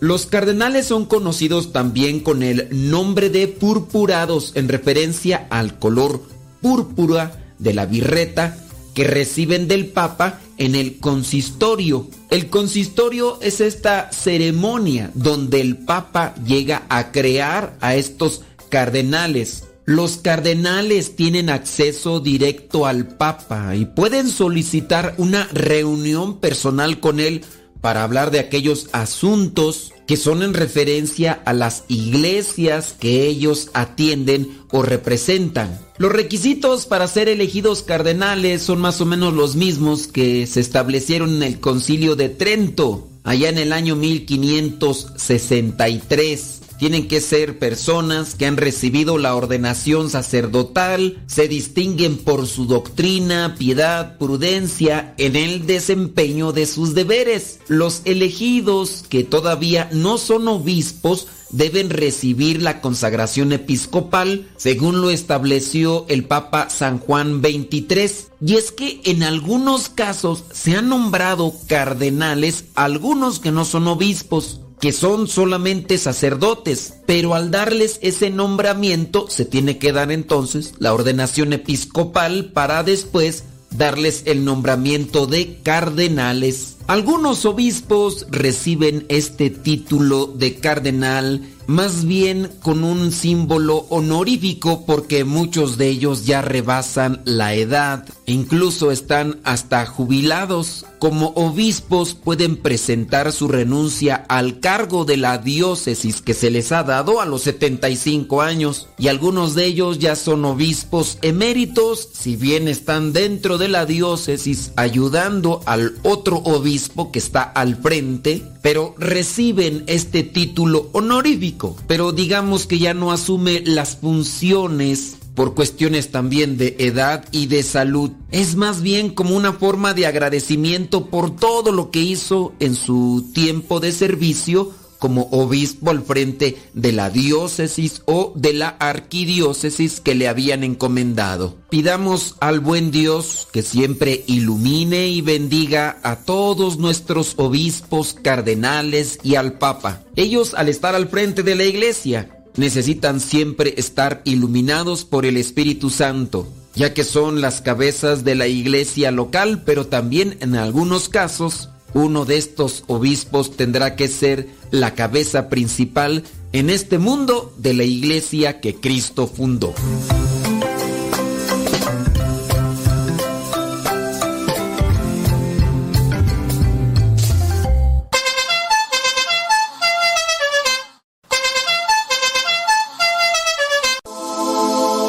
Estás escuchando Radio Cepa, la estación de los misioneros servidores de la palabra.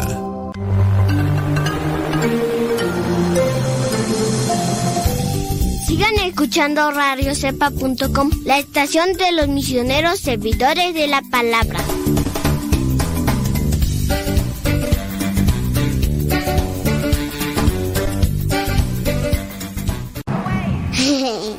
Juguito. Cuidado, niña. No te tomes eso. ¿Qué no sabes que te puedes intoxicar? Mamá, no la regañes. Mejor guarda productos de limpieza, tiner, aguarrás u otros productos tóxicos bajo llave para que no se intoxique. Es muy fácil prevenir envenenamientos e intoxicaciones. La prevención es vital.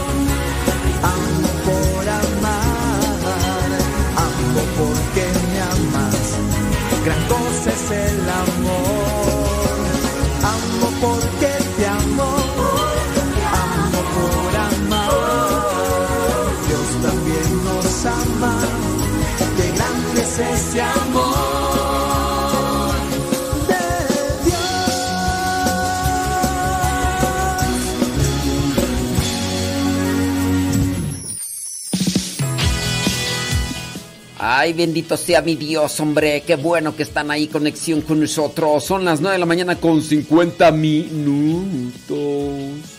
9 con 50, gracias, muchas, pero muchas gracias. Hace tiempo me ha buscado y hoy que me he encontrado yo te quiero decir que soy muy afortunado de poder a todo su amor compartir. Y es que he nacido yo a la vida nueva que me dio su espíritu de amor que vive en mí. Desde entonces me ha pasado que me han preguntado qué ha pasado de ti. Yo respondo que a su lado no importa el pasado si él te ama a ti. Y es que he nacido yo a la vida nueva que me dio su espíritu de amor que hoy vive en mí. El amor de Dios es para ti.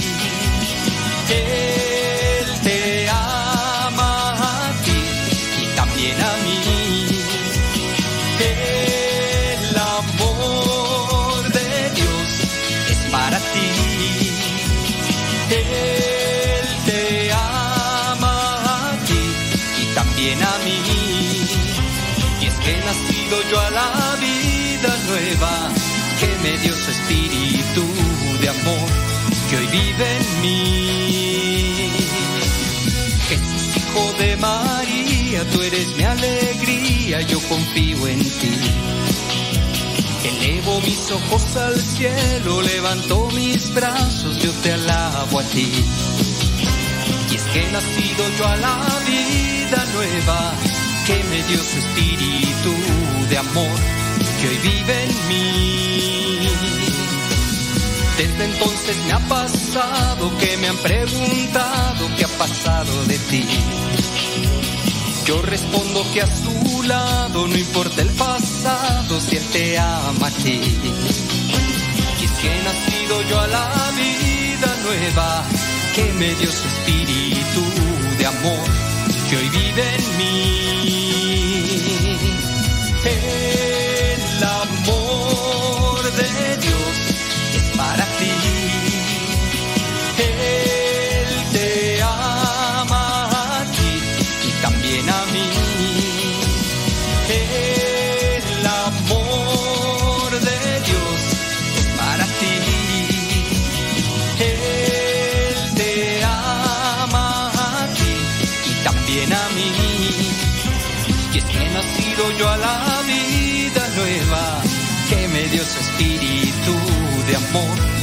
Que hoy vive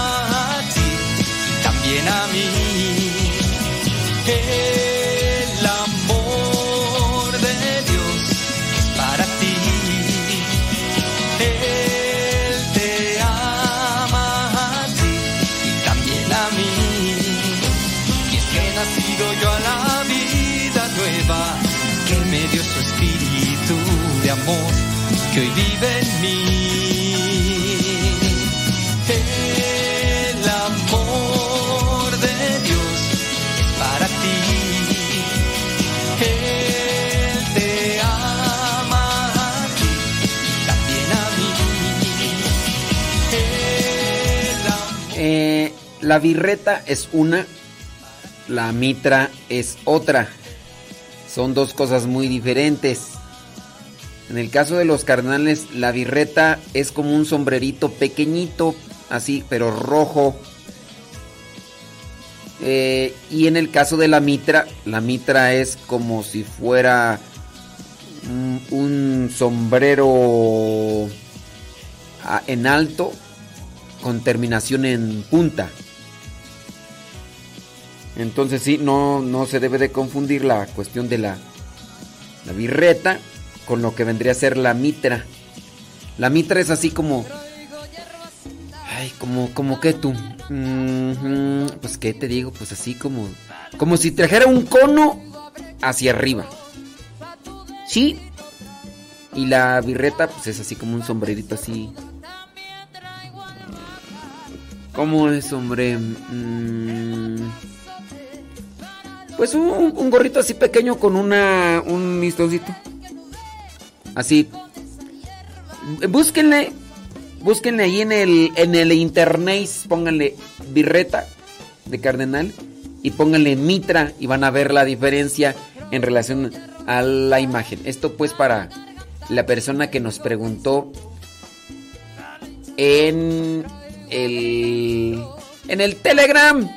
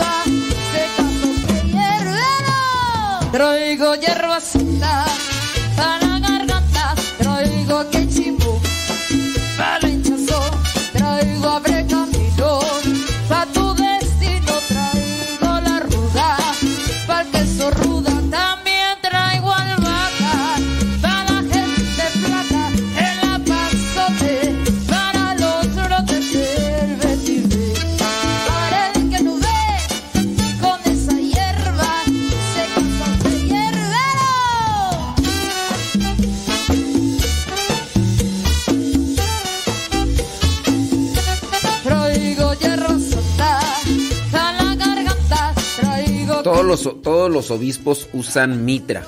Todos. ¿Saben quién también utiliza birreta? Em, los monseñores.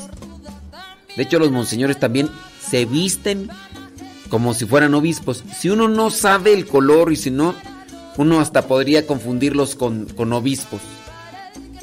Y hay pocos monseñores porque el Papa Francisco quitó ese título honorífico porque pues nada más era era un título. Nada más era un título para las personas así, para los sacerdotes.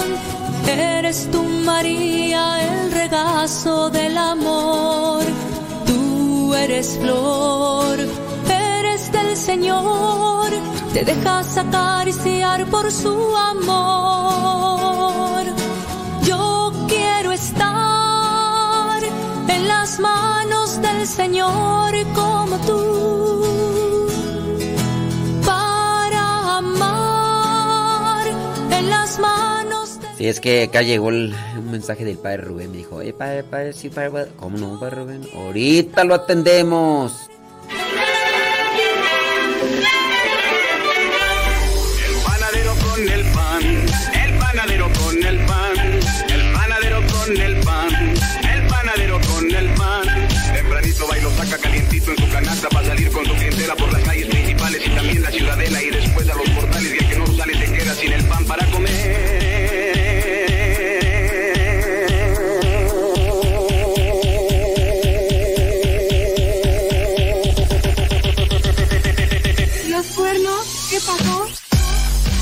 Señora Gaby, dije pan y luego, luego se asoma.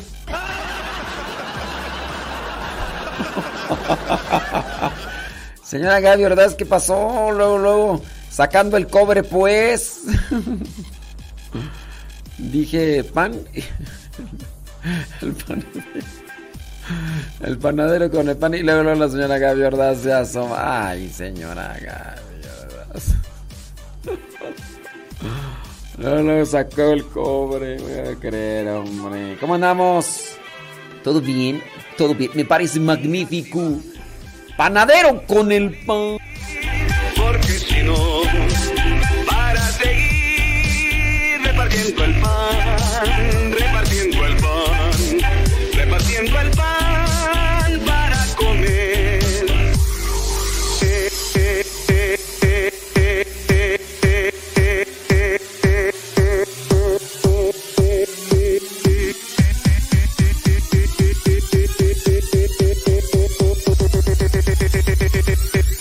Poder, marchantita.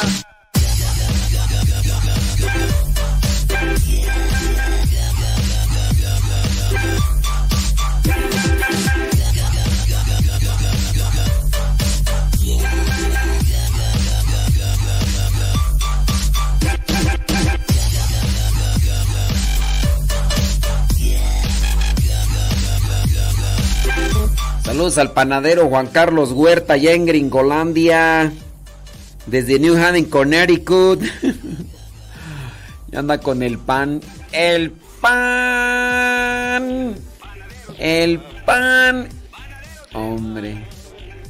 Hablando de pan y yo con dieta. ¿Qué es eso? ¿Qué es eso?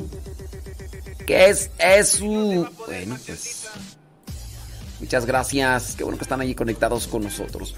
Juan Carlos Huerta. Dice que terminando ya de repartir el pan, ese merengues tengues. Eso, si le ganas. Saludos a Lili Rosques. Lili Rosques, aunque no nos escucha, pero. Sí. Dice, dice Doña Carmen que si no he visto el Telegram. Sí lo he visto, Doña Carmen. Doña Carmen. Sí lo he visto el Telegram, pero no he, no he visto todos los mensajes. Todos no, solamente miré algunos mensajes este, de señoras que por ahí estuve respondiendo. Doña Carmen.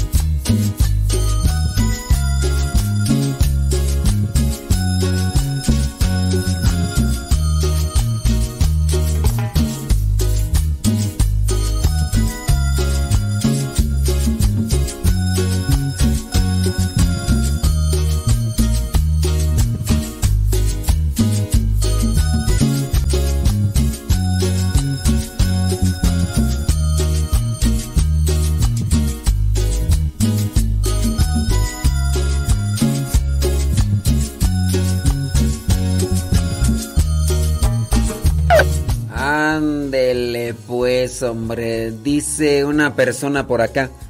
Padre, ¿qué hago? ¿Qué hago? Mi nieta está... Mi, mi nieta siempre ha estado conmigo. Ella se casó hace ocho años y ya se separó de su esposo. Tienen una niñera a que la tengo conmigo y pues no sé qué es. Oiga, ¿y para qué tiene usted a la niñera? No, pues, debería tener a la nieta o a la ni. Bueno, dice que es su nieta, que se casó hace ocho años y ya se separó. Pero que ella tiene a la niñera. No, dígale que le deje a la niña. Niña. O se equivocaría aquí la persona que escribió. Ay, no sé, déjame seguir leyendo acá. Ellos se llevan bien, pero el problema es que él nunca la sacó con la mamá de él. Ok. Nunca la sacó, o sea que tiene que sacarla o cómo. Es que no la entiendo. Que porque después el papá no le pagaría sus estudios. Él la mayor parte se la ha pasado en la escuela, está estudiando medicina. Ay, es que no la entiendo. Ellos se llevan bien, pero el problema es que ella nunca la sacó de con la mamá de él. O sea, no la sacó de qué o qué. Ay, es que, ay, es que no le entiendo. No le entiendo a eso. No le entiendo. ¿Será que... A ver. ¿Será que que más bien ella eh, él se casó y la llevó a vivir con su mamá? ¿Será eso? ¿Será eso que me quiere decir? Porque a ver, dice y ella ya explotó, pues la suegra la tiene muy sometida. Él vive en una comunidad y él se va ocho días a la escuela, nada más un día está con ellas. Él ni eso se hizo hacer la lucha de buscar una casa. A de ser no quiso que... En- y pues... Ay, no, es que no le entiendo, Dios mío. No le entiendo aquí la cosa. Dice, pues todo estudia y que la tía y que la tía donde él está nada más se lo aceptaba. En fin, ya tiene los mismos años que tiene de casados estudiando y ni siquiera tiene trazas de médico. ¿Trazas? Mm, ¿Qué son trazas? Es así como el... Es que no le entiendo. La, no, padre, la niña. ¿Cuál niña? Es que... Es que Viviana con la para que nunca se hizo sacarla de... No le, no entiendo.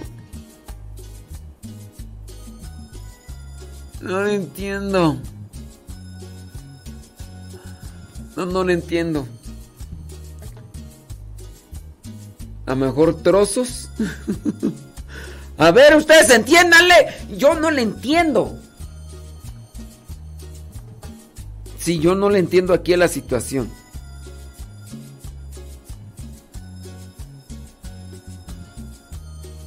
Sí, no, no le entiendo. Estoy en programa. Este. No, no le entiendo. A ver. Ay, Dios mío santo. Este. Si no es que está, está medio aquí era complicado el asunto. Padre, ¿qué tiene una niña trazas me refiero? Estamos igual, ¿no? A ver, padre, que tiene una niña trazas me refiero. Este. No, no, no sé qué querrá decir. Mire, este, mejor. Este. Sí, no, es que está complicado el asunto y no lo entiendo. A que no le echa ganas a la escuela. ¿No le echa ganas a la escuela a quién? es que. ¿La niña o, o la nieta o quién? Ay, no sé. Está tan difícil aquí el asunto, pero, pero... Bueno, voy a pasar a otro mensaje por acá. Eh, dice... Luego se van y ya no quieren regaños. Saludos, gracias y por lo... Porque luego necesitamos esos consejos de un padre que nos hizo falta o de un buen consejo. Bueno, tampoco le entiendo acá. ¿Qué me quedará decir? Saludos, dice, yo también quiero mi saludo. Veo que es la hora de los reclamos. Mm, eh, Dios. Ay, ay, ay, ay, ay. Vamos a hacer el club. Club. Mire, es que no quiero poner su audio. Ya nos mandó.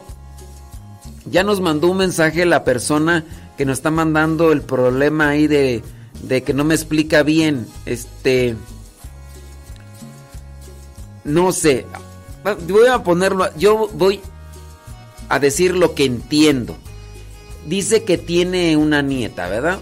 Eso es muy claro.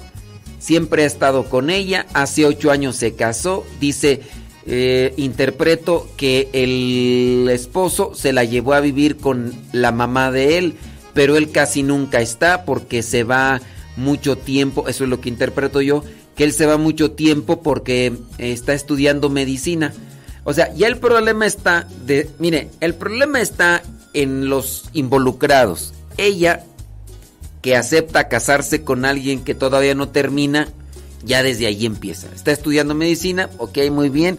Se la lleva a, la, a su casa de su mamá. Ya desde allí está otro problema. ¿Qué le hacemos? Son malas decisiones de ellos dos y como esas malas decisiones pues traen consecuencia. Traen consecuencia. Entonces, al traer consecuencia, entonces este ahí.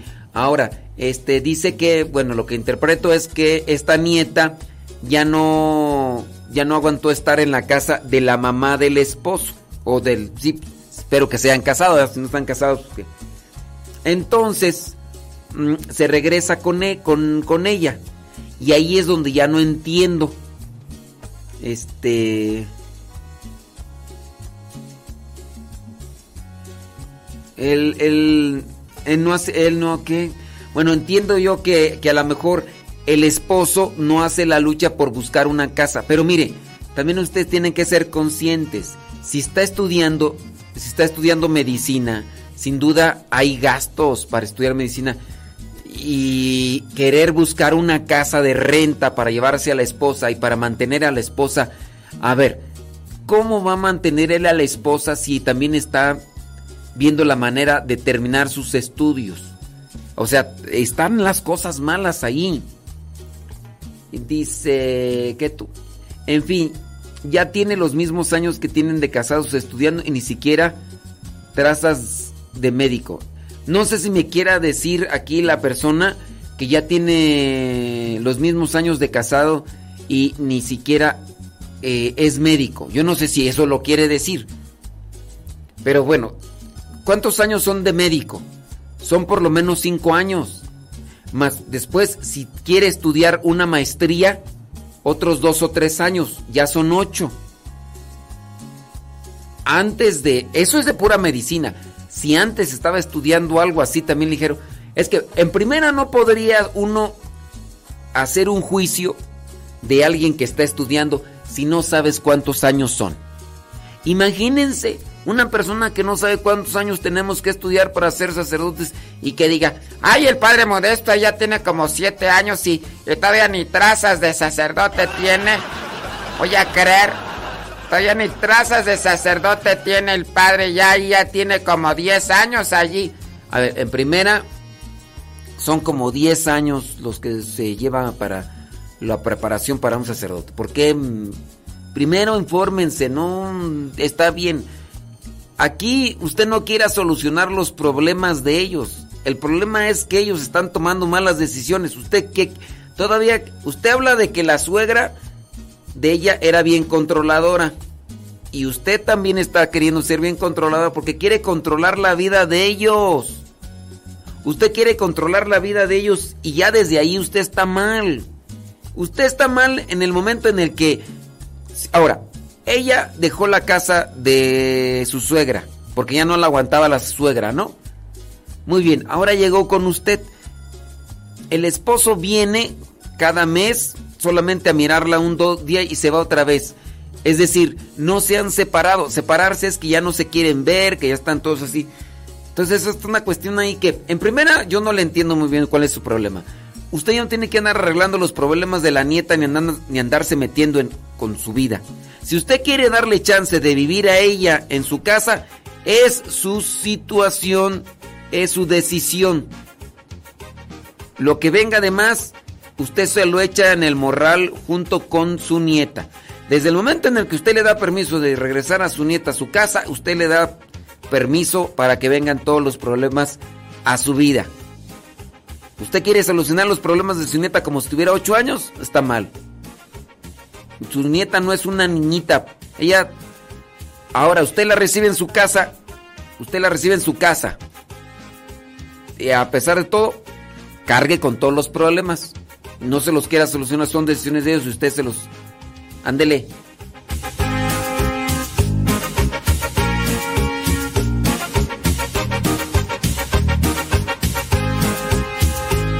Relatar lo que a mí me sucedió cuando estaba en un retiro, miré a Jesús que llegó. Y les voy a platicar lo que a mí me sucedió. Cuando estaba en un retiro, mi cuerpo se estremeció. Y me puse a analizar todo el tiempo aquel que yo perdí. Y de las cosas tan bonitas que ahora en mi pecho puedo sentir. Ahora ya me siento bien, estando cerca de él. Y le doy gracias a Dios, porque sé que Él es Jesús.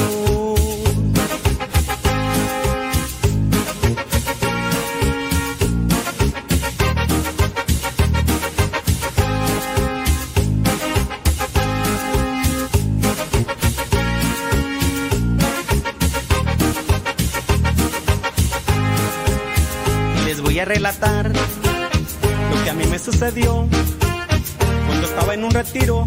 Miré a Jesús que llegó y les voy a platicar lo que a mí me sucedió cuando estaba en un retiro.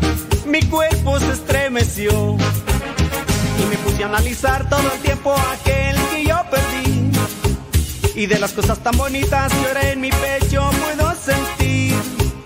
Ahora ya me siento bien, estando cerca de él. Y le doy gracias a Dios, porque sé que Él es Jesús.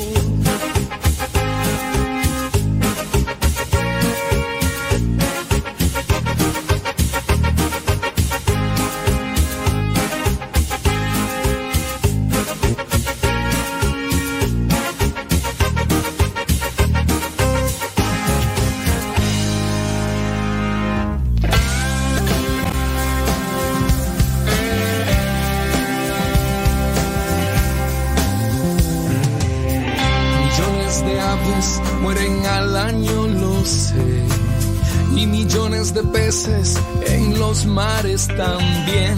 Aire asfixiado, mares manchados. Y nadie quiere. Dice la señora que más bien lo que quiere es que le dé un consejo al esposo de Ina para que le eche ganas. Pues yo, a ver, dígame, ¿qué consejo le voy a dar a ese muchacho? Le voy a dar una regañada.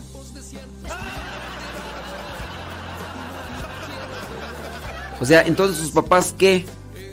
Aquí no es cuestión de consejo. No hay que ser inútiles. No hay que ser mediocres. Eso yo le podría decir al, al esposo de la señora esta que no le echa ganas en la escuela. Oye, tú inútil, no estás... Eh, ¿Quiere, que- le quiere que le dé yo ese consejo? O sea, consejo, consejo a quien no sabe qué hacer. Es inútil si sabe qué hacer y no le echa ganas. Es inútil, no, si, sabe qué hacer no le echa ganas. Yo le voy a dar un consejo al que diga, oye, es que no sé cómo hacerle, fíjate aquí, estoy indeciso en hacer esto, en hacer lo otro, en hacer aquello. Todavía no me de... Pero este inútil, holgazán, bueno para nada, talegón, verijas hinchadas, este que necesita unos buenos chirrionazos para que se le... ¿Ese qué consejo necesita? Ese necesita que le den unos buenos marejonazos en las tepalcuanas para que se aliste. ¿Quiere que le dé ese consejo? Póngamelo enfrente. Consejo al que está en un en una duda.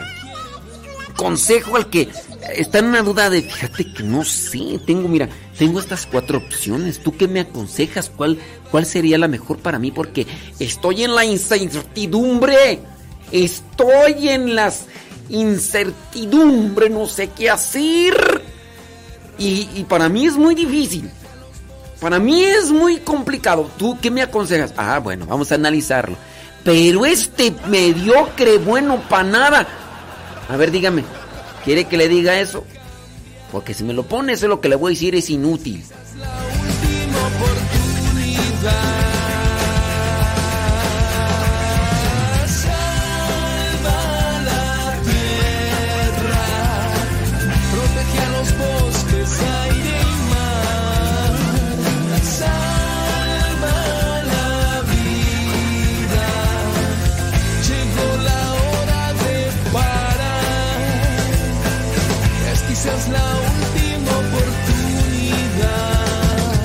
El problema no es que la suegra la tenga como criada, el problema es que ellos decidieron casarse antes de tiempo.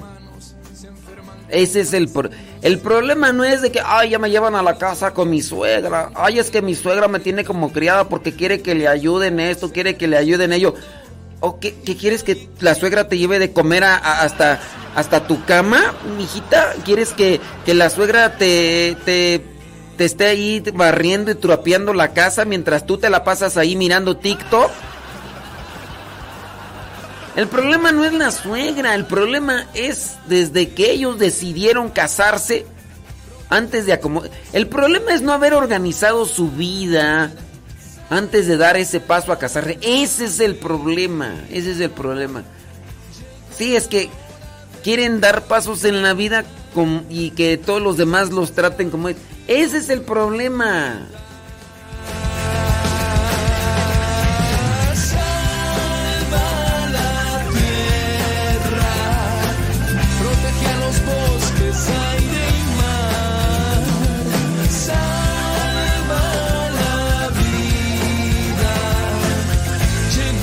Dicen que la muchacha sí me está escuchando, que el que no me está escuchando es el muchacho. Va a decir la muchacha, ¡ay abuelita! ¡Ay abuelita! ¿Por qué me estás exponiendo? Miren, tienen que aceptar una cosa. La mala decisión, ustedes la, la dieron. Ahora creo que también la abuelita, la abuelita que está mandando los mensajes está mal. La abuelita que está mandando los mensajes está mal. Porque quiere andar resolucionando la vida de ustedes. Ahorita hasta la abuelita me la voy a llevar entre las patas. Abuelita, usted no se ande metiendo mucho.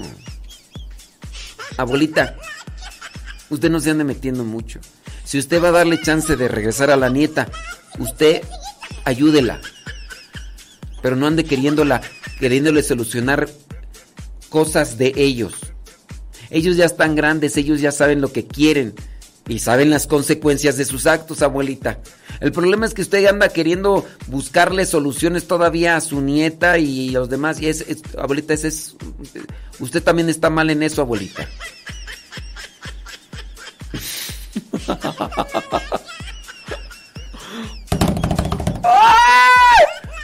Síganme preguntando, van a ver ahorita cómo me lo sé.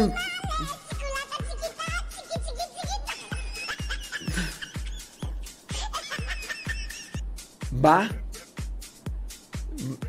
Abuelita, usted está mal. A mí. Sí, no, pues ustedes ya saben cómo soy, ¿para qué me preguntan? A ver, pues ya.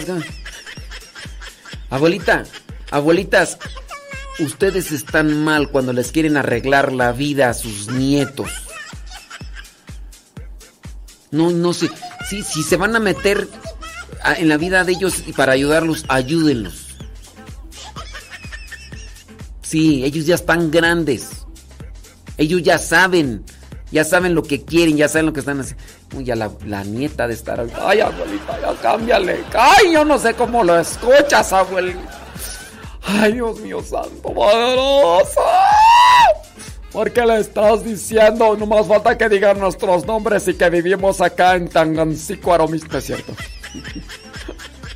Ay, abuelita, nomás di, falta que digan que vivimos acá en la calle Emiliano Zapata número 10, aquí en la colonia de Tejeringo.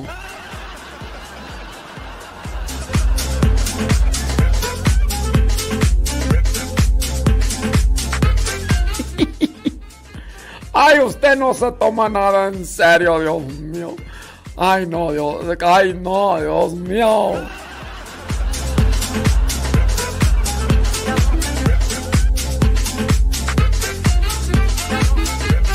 Dice la señora Gaby Ordaz, si ya saben que el niño es chillón, ¿para qué lo pellizcan? No, yo no me pasé. No, es que la neta. Miren, ellos ya están grandes. A ver, consejo. Vamos a darle consejo a quien tenga dudas en saber lo que tiene que hacer porque hay muchas opciones. Hay que darle un llamado de atención aquel que no sabe ni qué onda con su vida. Ahí uno tiene que, que distinguir. La situación de ustedes no es para consejo, Es para un llamado de atención para despertar la conciencia. Hay que despertar la conciencia para saber bien las cosas, lo que tengo que hacer. La conciencia me determina en mi realidad y me lleva por los caminos de la verdad y la rectitud. Si mi conciencia está adormilada o mi conciencia está anestesiada, yo no voy a saber ni qué quiero de mi vida. Cuando la gente anda caminando sin sentido, hay que darle unas cachatadas guajoloteras para que se despierten. Porque solamente así se despiertan y dicen, ay, pues ¿dónde hay? Ay, qué bueno que me despertaste. Ay, qué bueno que, pues sí. Fíjate, ¿para dónde ibas? Eso es lo que hay que hacer con cierto tipo de personas. Hay que darle sus sacudidas. Y hay algunas que ni con las sacudidas se, entienden, porque lo único que hacen es sentirse amedrentados. Ay, ¿por qué me hablas así? Porque te lo mereces. A ver si ya te despiertas bien. Ay, no, yo, yo voy a irme con quien me consienta. Ay, yo voy a irme con, con quien quiera cargar con mis problemas. Y para yo seguir haciendo más Ay, Dios mío, santo. Porque así hay muchas personas que se sienten las ofendidas y a las aludidas cuando se les está llamando la atención para que se despierten. Ay, Dios mío, yo no sé para qué le mandaste, abuelita, el mensaje a ese padre. Yo creo que ni es padre, mira nada más cómo está hablando. Dios mío, santo. Ya no se expuso, ya nada más falta que le digas cuál es nuestro número. Ahorita le voy a decir el número de una vez para que nos empiecen a hablar, pero mira nada más, Dios mío, santo. El número es 3524000 hasta que se te hinche el dedo. ¡Ay, Dios mío, santo! Pero ¿por qué? Ya no más falta que le, nos suba una foto nuestra ahí en las redes sociales y nos diga, estas son las señoras involucradas.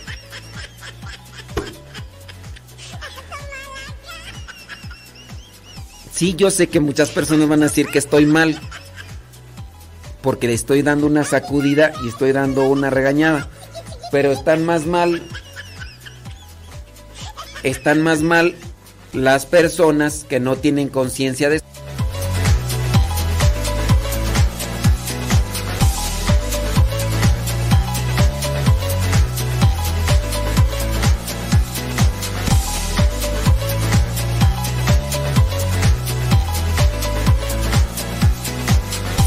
de la mañana con 31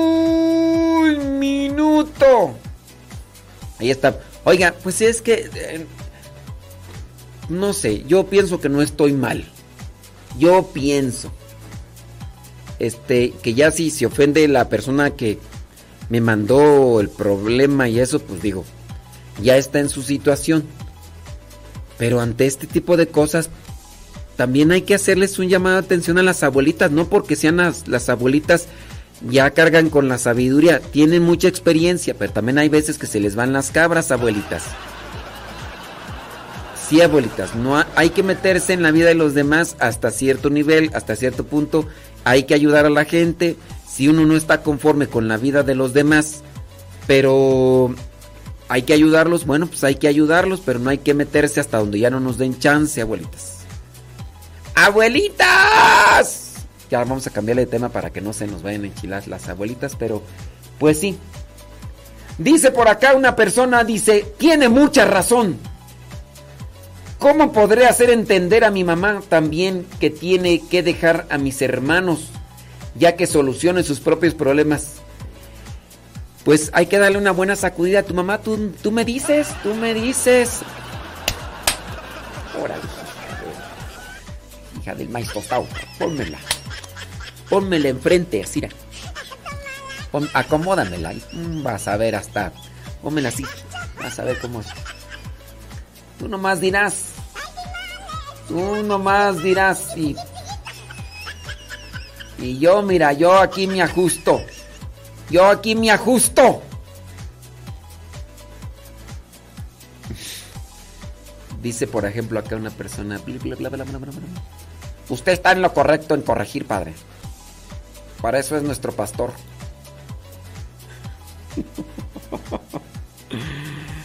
Ay, Dios mío. Dice, lo escuchamos en Santa María del Monte. Su estación es la mejor, dice Antonia Orozco. Bueno, pues. Gracias, muchas gracias, Antonia Orozco. Cuando como, no conozco. Dice por acá la señora Gaby Ordaz que le siga. Como no es a usted a la que le estoy tu- tupiendo, ¿verdad? si fuera usted ya, ya diría, esquina, esquina, por favor. Así como le hacen los de buscadores que cuando ya no quieren que les tomen, se van a la esquina.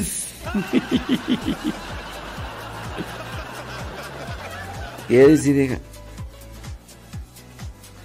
Dice, a ver cuánto, cuánto.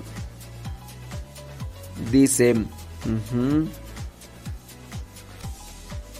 pues sí.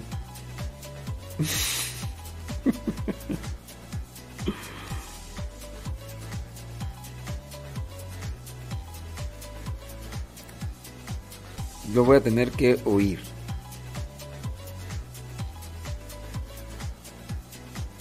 ¿A poco? Dice acá una persona, ahora solo lo voy a tener que oír porque ya decidí dejarlo por un tiempo. ¿A quién? Cuéntenme chisme. A ver cuánto aguanto. Me voy a desintoxicar un rato de todo. ¿A quién va a dejar por un rato? Ay, la, abuelita a ver si no se enchila. Ya no, nos, ya, no nos, ya nos va a dejar de escuchar la abuelita. Abuelita, oye tú, teníamos por ahí la canción esta de... De, de Heidi, ¿no? Heidi de... Deja ver si la, la tengo. Ah, no, pero era de abuelito, ¿no? Abuelito, dime tú. Como quiera se la vamos a poner acá a la abuelita. Abuelito, déjame. ¿Dónde está? Abuelito. Abue... Abuelito. Aquí está, mira. Se la vamos a poner a la abuelita. Aunque no, es, aunque no dice abuelita. No, es que hay una canción de la abuela, pero eh, creo que dice cosas muy feas. La que dice, mi abuela, mi abuela, mi abuela, cata, cata, cata, cata, cata".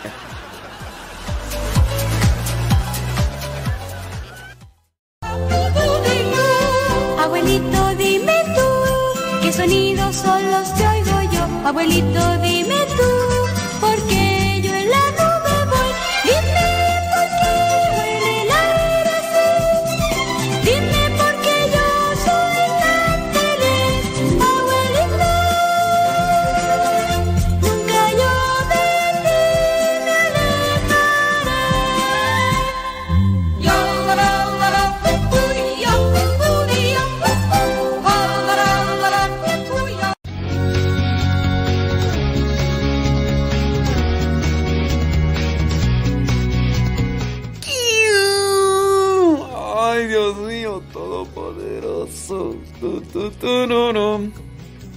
Ay, Dios mío.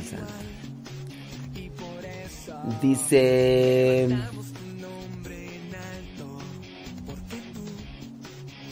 Sí, hombre, mira nada más. Mm, ¿A poco? Mira lo que uno se entera. Jamás te dejaremos.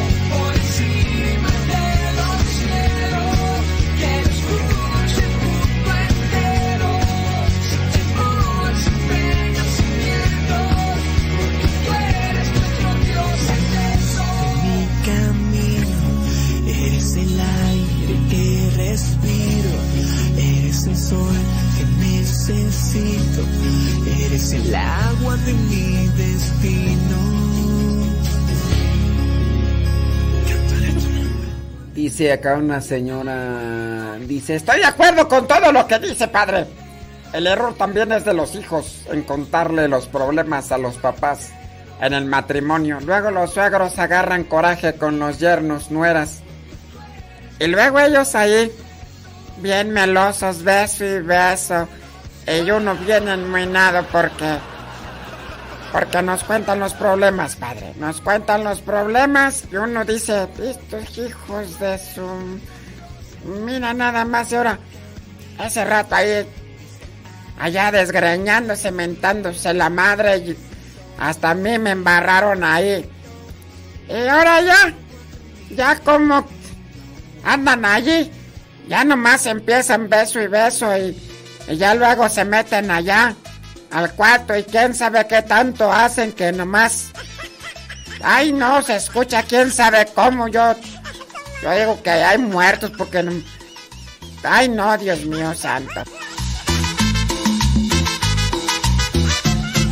Ya luego sale ella toda despeinada. Digo, pues, ¿qué estaban haciendo? ¿Qué? Pues... Era la hija de un tal Jairo que de a lo extraño. Y uno con el coraje y ellos bien sonrientes y más ella, quién sabe qué le hicieron allá. Él así como todo dormido y ella toda así sonriente, anda como monito de Nintendo después de que se comió la estrellita ahí del Mario Bros. Tin, tin, tiririn, tin, tin, tin. Y, y, y uno aquí todo enminado, pues qué se hace, hombre. Ay, no ese jinky. Ese es Jesús te quiero presentar.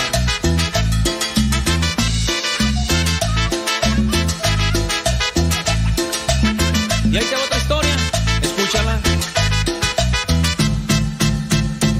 Te contaré otra breve historia que Jesús realizó. Una mujer que 12 años por hemorragias ella sufrió. Solo tocó poco del manto y en ese instante ella sanó. Pero Jesús les preguntaba, alguien a mí me tocó. Ese Jesús es el que quiero presentarte con amor. Te cambiará toda tu vida y te dará la salvación.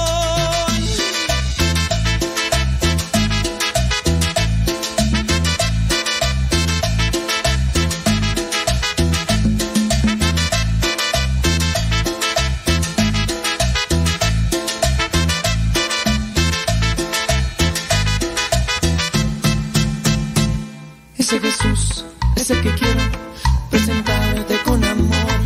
Él cambiará toda tu vida y te dará la salvación. Ese Jesús es el que quiero presentarte con amor.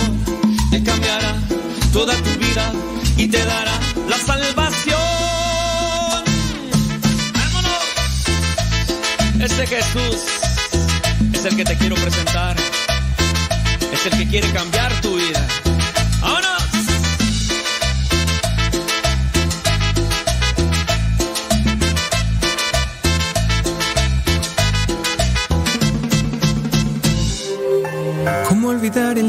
te conocí?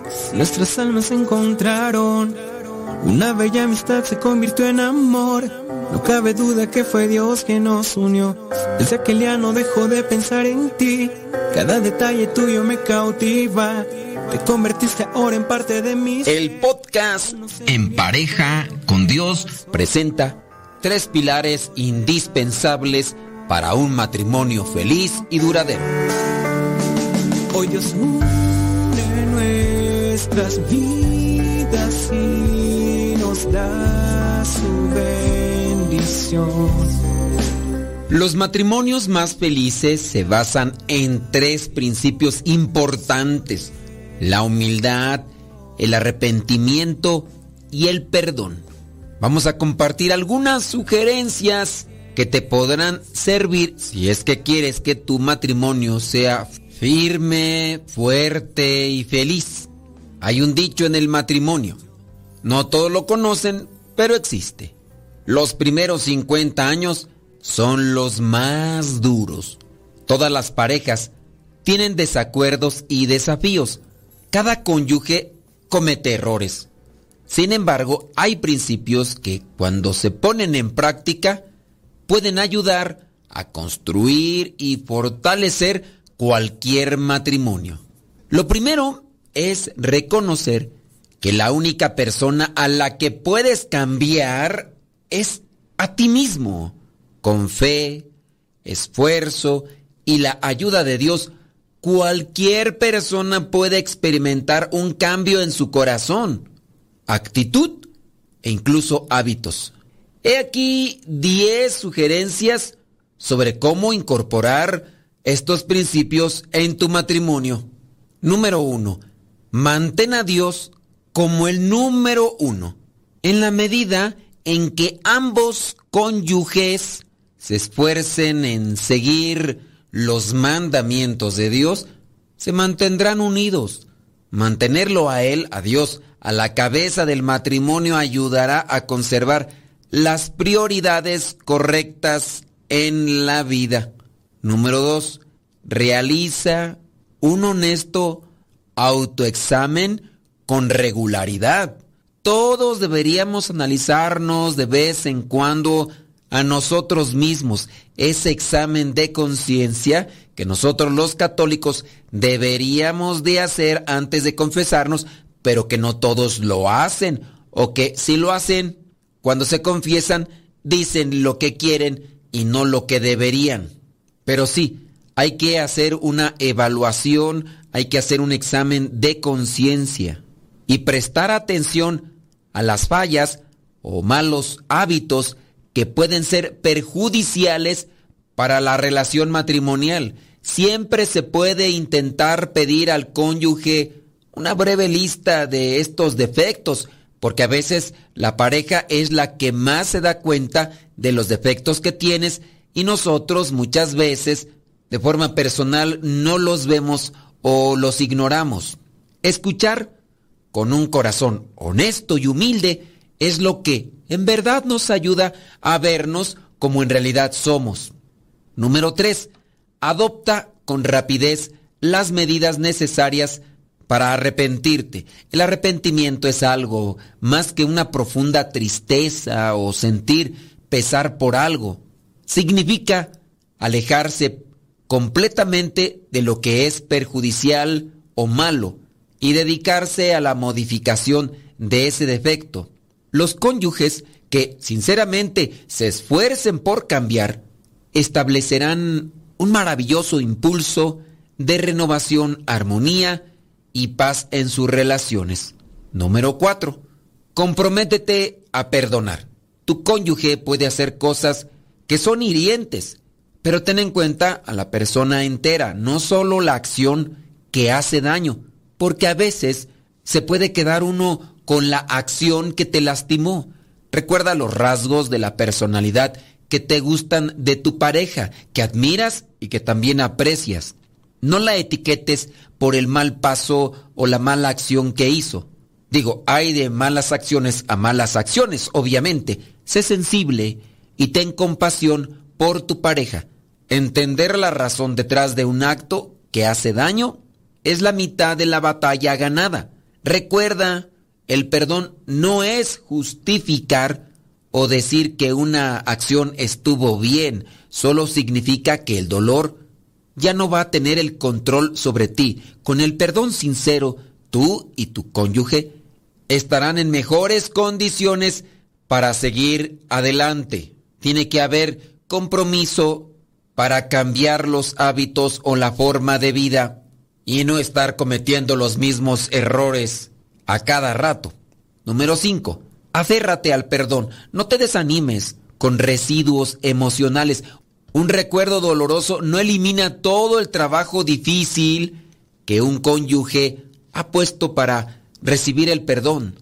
Tómate un momento para revisar el proceso de perdón de nuevo y recordar no solo porque tú perdonaste, sino también la paz que sentiste al tomar la decisión. Número 6. Confía en Dios.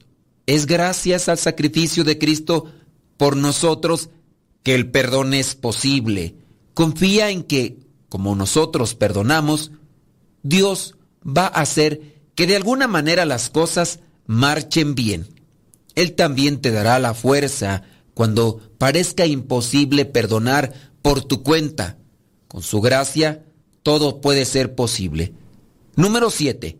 Realmente escucha para entender y no como una forma de reivindicación.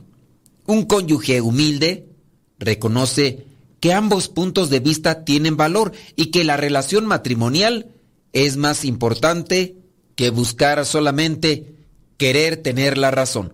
Número 8. Trata a tu pareja con mansedumbre. Marido y mujer tienen el deber de trabajar para lograr un matrimonio armonioso. No le hables a tu cónyuge, a tu pareja, en un tono degradante. Conserva solo palabras suaves en la relación. Al trabajar en la humildad y en la mansedumbre, permite que florezcan la confianza y el perdón. Número 9. Coloca a tu cónyuge primero en cada decisión. Ten siempre presente las consecuencias de cada decisión y acto en el matrimonio. Los cónyuges son compañeros y deberían tratarse el uno al otro como los mejores amigos. Analicen las grandes decisiones y estén abiertos a aconsejar y consultarse hasta en las más pequeñas decisiones o dejarse orientar por quien pueda brindarles un apoyo. Y número 10. Trata de ayudar y fortalecer a tu pareja. Nunca jamás destruyas a tu esposa o a tu esposo. No importa cuán enojado, cuán enojada o acalorado estés. Eleva el carácter y la reputación de tu pareja cuando hables de ella con los demás. Nunca te quejes de tu pareja con tus amigos. Si hay problema en la relación, trabaja con tu pareja para arreglarlo. Si se necesita consejeros externos, vayan a un consejero que pueda ayudarles de manera espiritual y profesional. Un buen matrimonio no es algo que solo sucede, cuesta trabajo, pero cualquier cantidad de tiempo y esfuerzo en una relación es tan importante como la misma pareja. La aplicación de estos conceptos y la perseverancia en ellos ayudará a construir un matrimonio fuerte y gratificante. Acuérdate, la oración, la reflexión y meditación de la palabra de Dios es indispensable para una buena relación. Acérquense a los sacramentos, a la gracia de Dios y recuerden que para llegar a la santidad en el matrimonio se tiene que hacer en pareja con Dios. Cada uno con su propia historia, con sus defectos y virtudes, distintos sueños pero mismo ideal, inmensamente amarnos por la eternidad. Desde aquel día no dejo de pensar en ti, cada detalle tuyo me cautiva, te convertiste ahora en parte de mi ser, aún no sé muy bien qué fue lo que pasó, solo sé que yo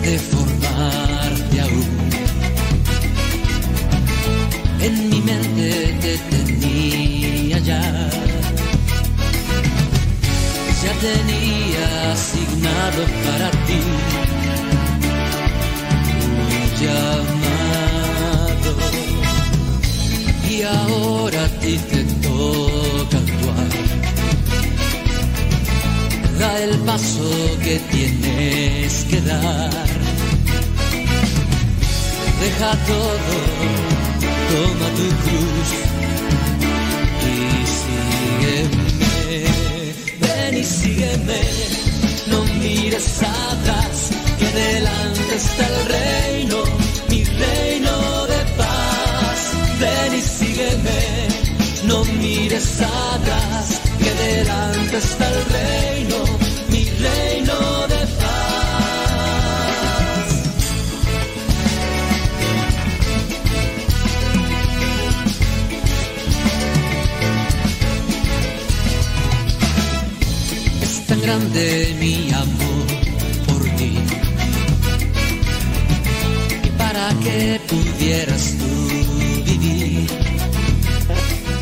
Hoy 17 de agosto del 2022. Dentro del santoral que mencionamos o que compartimos hace rato, me llamó la atención uno que es el Santo Mirón. Mirón presbítero y mártir. Dice en Sisico, en el, el, el Esponto, actualmente en Turquía, San Mirón sacerdote y mártir, que según una tradición durante el imperio de Decio y bajo el prefecto, fue decapitado tras sufrir muchos tormentos. Esto allá en el siglo III. San Mirón. San Mirón vivió en la época del emperador Decio. Provenía de una familia de buena posición, viviendo cómodamente. El santo tenía un gran amor a Cristo que lo impulsó a estudiar hasta que fue ordenado sacerdote. Se dedicaba todos los días a atender a los pobres y a las viudas y a los huérfanos. El prefecto Antipatro fue a la región donde oficiaba Mirón y encarceló a numerosos cristianos para presionar al santo y lo llevó ante un gentío y le dijo que negara a Cristo, pero el santo no negó a Cristo, siendo luego torturado y decapitado. San Mirón. No, no es tu tu santo patrono, tú. Por Mirón. Clavado en la cruz, yo vertí. Ahora esta es tu decisión. Sabes lo que para ti es mejor. Se llama Telegram. La, la aplicación Telegram, ustedes la descargan, la, la ponen así como WhatsApp, le ponen su... Le ponen ahí el, todo el negocio y, y ya después buscan en nuestro canal arroba modesto lule y ahí está nuestro canal. O también por ahí nos pueden mandar un mensaje directamente a cabina y nada más ustedes y yo lo miramos. Arroba cabina radio sepa así arroba cabina radio sepa voy a tratar de hacer unos videitos por ahí para que ustedes tengan una una ubicación más más clara arroba cabina radio sepa voy a hacer hacer algo así sencillito para que ustedes lo tengan. Ya son las 10 de la mañana con 58 minutos. Aquí cortamos la transmisión para Facebook y YouTube. Aquí cortamos la transmisión para Facebook y YouTube. Y y seguimos acá en Radio Cepa con cápsulas y demás, así que descargue la aplicación. Descargue la aplicación de Radio Cepa. Eh, de preferencia, bueno, yo mi recomendada es la 305, compañía 305. Es que hay dos, hay dos. Entonces, la, la otra deja los programas guardados, pero tiene comerciales. Y la de la compañía 305 no tiene comerciales. Eso sí, no tiene. No, no guarda los programas, pero los programas ahí se quedan en el YouTube. Y ya después se suben al Spotify, al canal Modesto Radio. Modesto Radio en Spotify. Ahí andamos también con los programas de radio. ¡Gracias! Gracias. Ya son las 11 de la mañana.